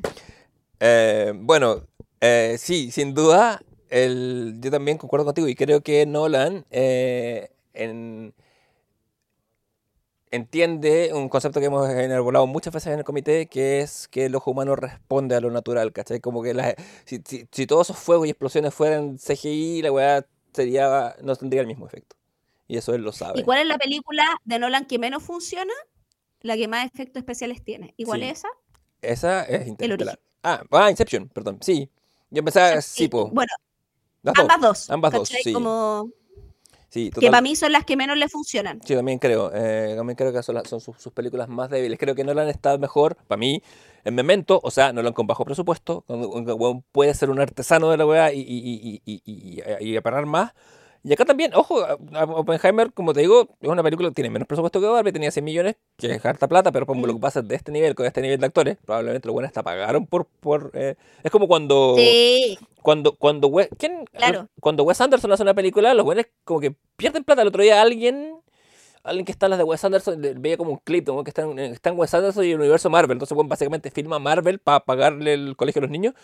Y con Wes Anderson ganaba 4 mil dólares por película, nomás que es pocaso en poco tiempo. Estos son 400. o- o- eh, entonces, un director, claro, a esta, a esta altura, un director de prestigio como Nolan, a quien a todos les gusta trabajar con él, porque bueno, todos vuelven. Acá, que, el Killian Murphy, eh, eh, Gary Oldman, ¿quién más? Son Return, Rami Malek, eh, el Casey el Affleck. Kenneth eh, Branagh. claro, todos tienen, eh, hay, hay un, hay un contingente importante de gente que vuelve, a, que, que si Nolan llama, va, que es lo que le pasó a la Emily Blunt, me contaba tú fuera de cámara, que, que, que tenía otros Mm. compromisos, me dijo, mami, párame todo porque yo voy a trabajar con este cabro.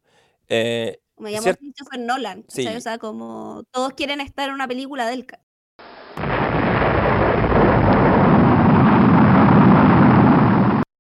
tuvimos una explosión nuclear que nos tuvo así al borde del colapso, ¿sabes?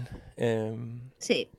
the card is not working, decía el operario. The Eh, card, the card is not working. y nosotros nos mirábamos como Spielberg en la canción. Pero bueno, yo creo que fue un llamado de los No, yo dioses. no grababa el capítulo. Me negaba a grabar esta weá nueva. Fue, fue un llamado de los dioses nolaneros, nolanísticos, y yo creo que es porque yo me estaba poniendo muy latero. Así que vamos a despedirnos con una buena impresión de este. de, es- de esta obra.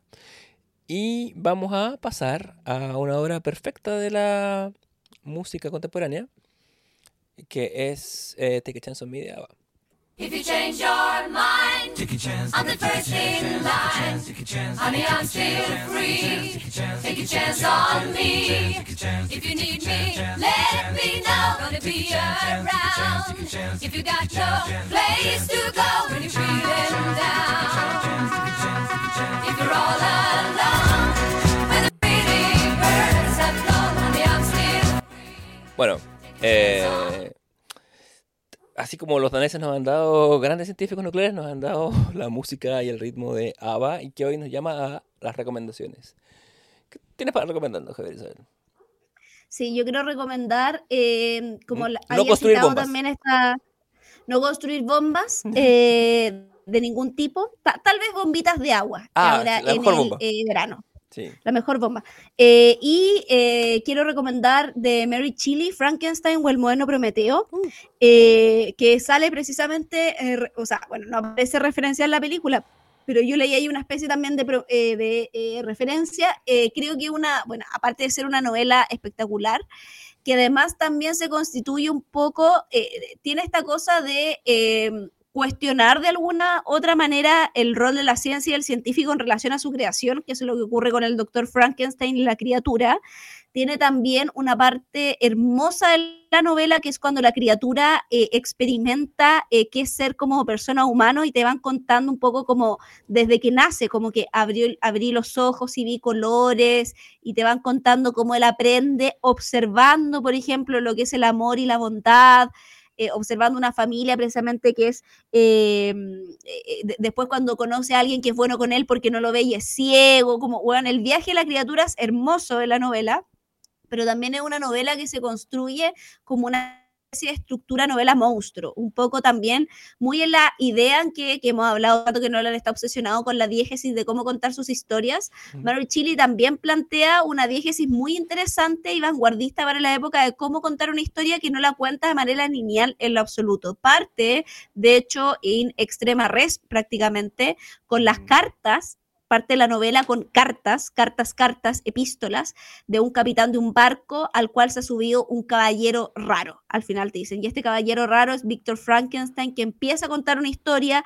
y después dentro de esta historia dice, y esta persona me refirió otra historia y hay una historia dentro de la historia que todas esas weas para la época, bueno, si bien tenemos el Quijote, que ya evidentemente tenía varias peripecias narrativas a ver, que probablemente lo había leído Mary Chili, eh, ella con solo 18 años hace esta novela estilo monstruo construida por gente muy humana que cuestiona el rol de la ciencia, pero que también cuestiona que eh, eh, la, la novela es tan compleja que uno podría agarrarla de tantos lados. Cuestiona también, por otro lado, desde el rol de la criatura, qué es lo que nos hace humanos o nos da lo que se denomina como humanidad, entendiendo que nunca hablan de la criatura como una persona, un humano, dónde está la responsabilidad de nuestros actos, qué es un accidente, qué es un error. Eh, la novela se pregunta todo el rato por eso y es una de las obras cúlmines de la literatura occidental, universal. Justificadísimamente ganado ese lugar, así que yo les recomiendo Frankenstein o El Moderno Prometeo. Hay ediciones muy económicas, se puede encontrar en la, BP eh, la Biblioteca Pública Digital, en la BPD, que se puede descargar precisamente y lo pueden leer ahí costo cero. Sí. En los publimetros también está, o sea, muy fácil acceder a la novela, eh, ya sea de manera gratuita o comprándosela. Si Mm. alguien es de tener biblioteca, esta debería ser una Ah, obra que debería estar en la biblioteca hay, hay- Catas. hay ediciones bonitas, las hay de todo tipo. Es un bellas, novelón. sí. Hay que pensar que eh, también es un, si no, si no la primera novela de, contiene ger- el germen mucho ADN de la ciencia ficción, de la fantasía, del género. Ciertamente el género del científico loco se inaugura ahí, eh, es una- o sea, tiene un aporte desde, desde su influencia en la cultura, es una- y es un novelón, como dijo la Javiera. Francamente es una gran recomendación. Eh, yo voy a recomendar no cartas de un señor loquito, voy a recomendar una carta en particular. A lo largo de este, de este, de este episodio y otros, siempre digo, es que Richard Feynman es mi, es mi científico favorito del Manhattan Project. Porque solo un hombre hetero tiene un científico favorito del, del proyecto de la bomba atómica. Pero Feynman es uno, eh, dentro de todos sus aportes a la ciencia, está primero hacer mucho ciencia difusión, eh, antes de que existiera Neil deGrasse Tyson, antes que existiera... eh, eh, Carl Carl Sagan. Inclusive, Feynman es como uno de los primeros difusores de la ciencia a nivel pop. Y Feynman, eh, bueno, participó en, en- en- en el, en, en el proyecto de Manhattan como parte de cuando era muy, cuando era muy joven y se, y se le ve muy jovial como, el- como lo interpreta este chico Quaid. Y después estuvo, estuvo también a la eh, este, eh, parte de las, comisiones que investigaron como los desastres de los ciertos, de transbordadores espaciales. Le dieron el Nobel del 65 por sus aportes a, la electrodinámica cuántica. eh, y además se casó con su con la que era su novia del high school, con su, con, con su, con su polola de la media. Y ella muere de tuberculosis cuando tiene 25 años. A, a- llevaban eh, a la sazón, que no lo había dicho en todo el episodio, eh, varios años de casado. Y él le escribe una carta cua- 16 meses después de la muerte de ella que llevó en una que llevaba siempre con- en su ropa en una en un, en un, en un sobre cerrado. Feynman después se casó creo que dos veces más eh, y cuando Feynman murió encontraron entre sus pertenencias este sobre y lo abrieron y era una carta a su difunta mujer en que él explica eh, por qué no la ha podido olvidar en estos 16 meses. Y, y le, y le dice que como hombre de ciencia no puede creer en el cielo, pero espera que en algún momento él pueda leer esta carta.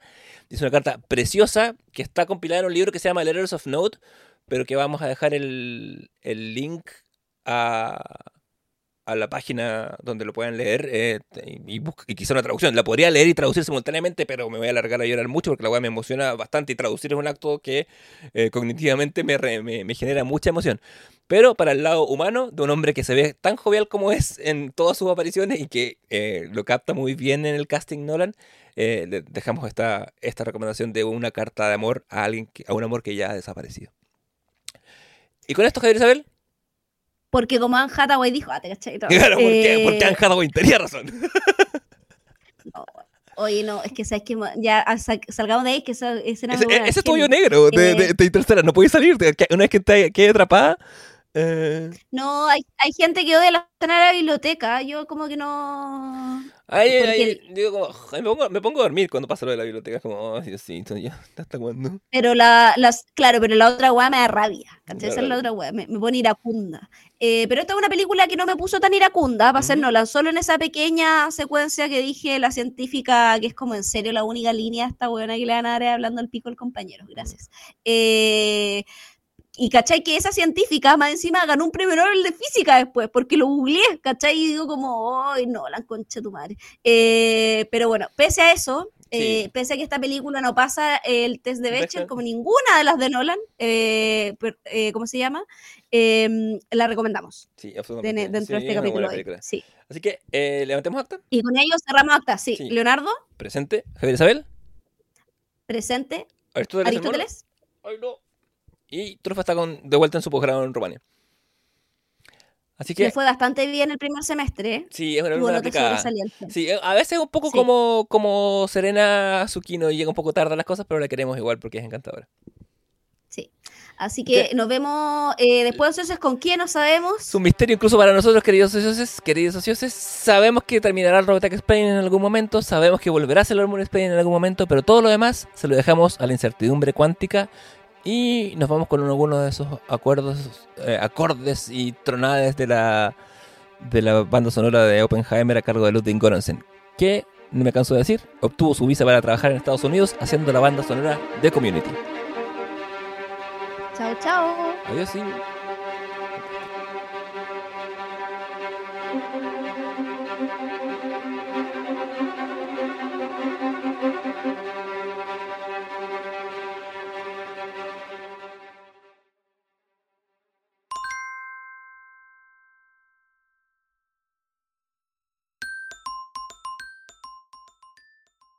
Quieto. Esa era la lógica del Oppenheimer, pues. Pegarle un tate quieto a la humanidad. Ni así le fue.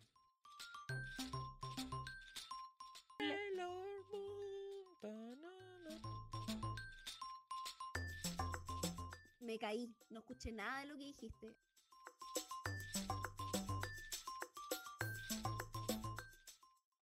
In Nolan We Trust.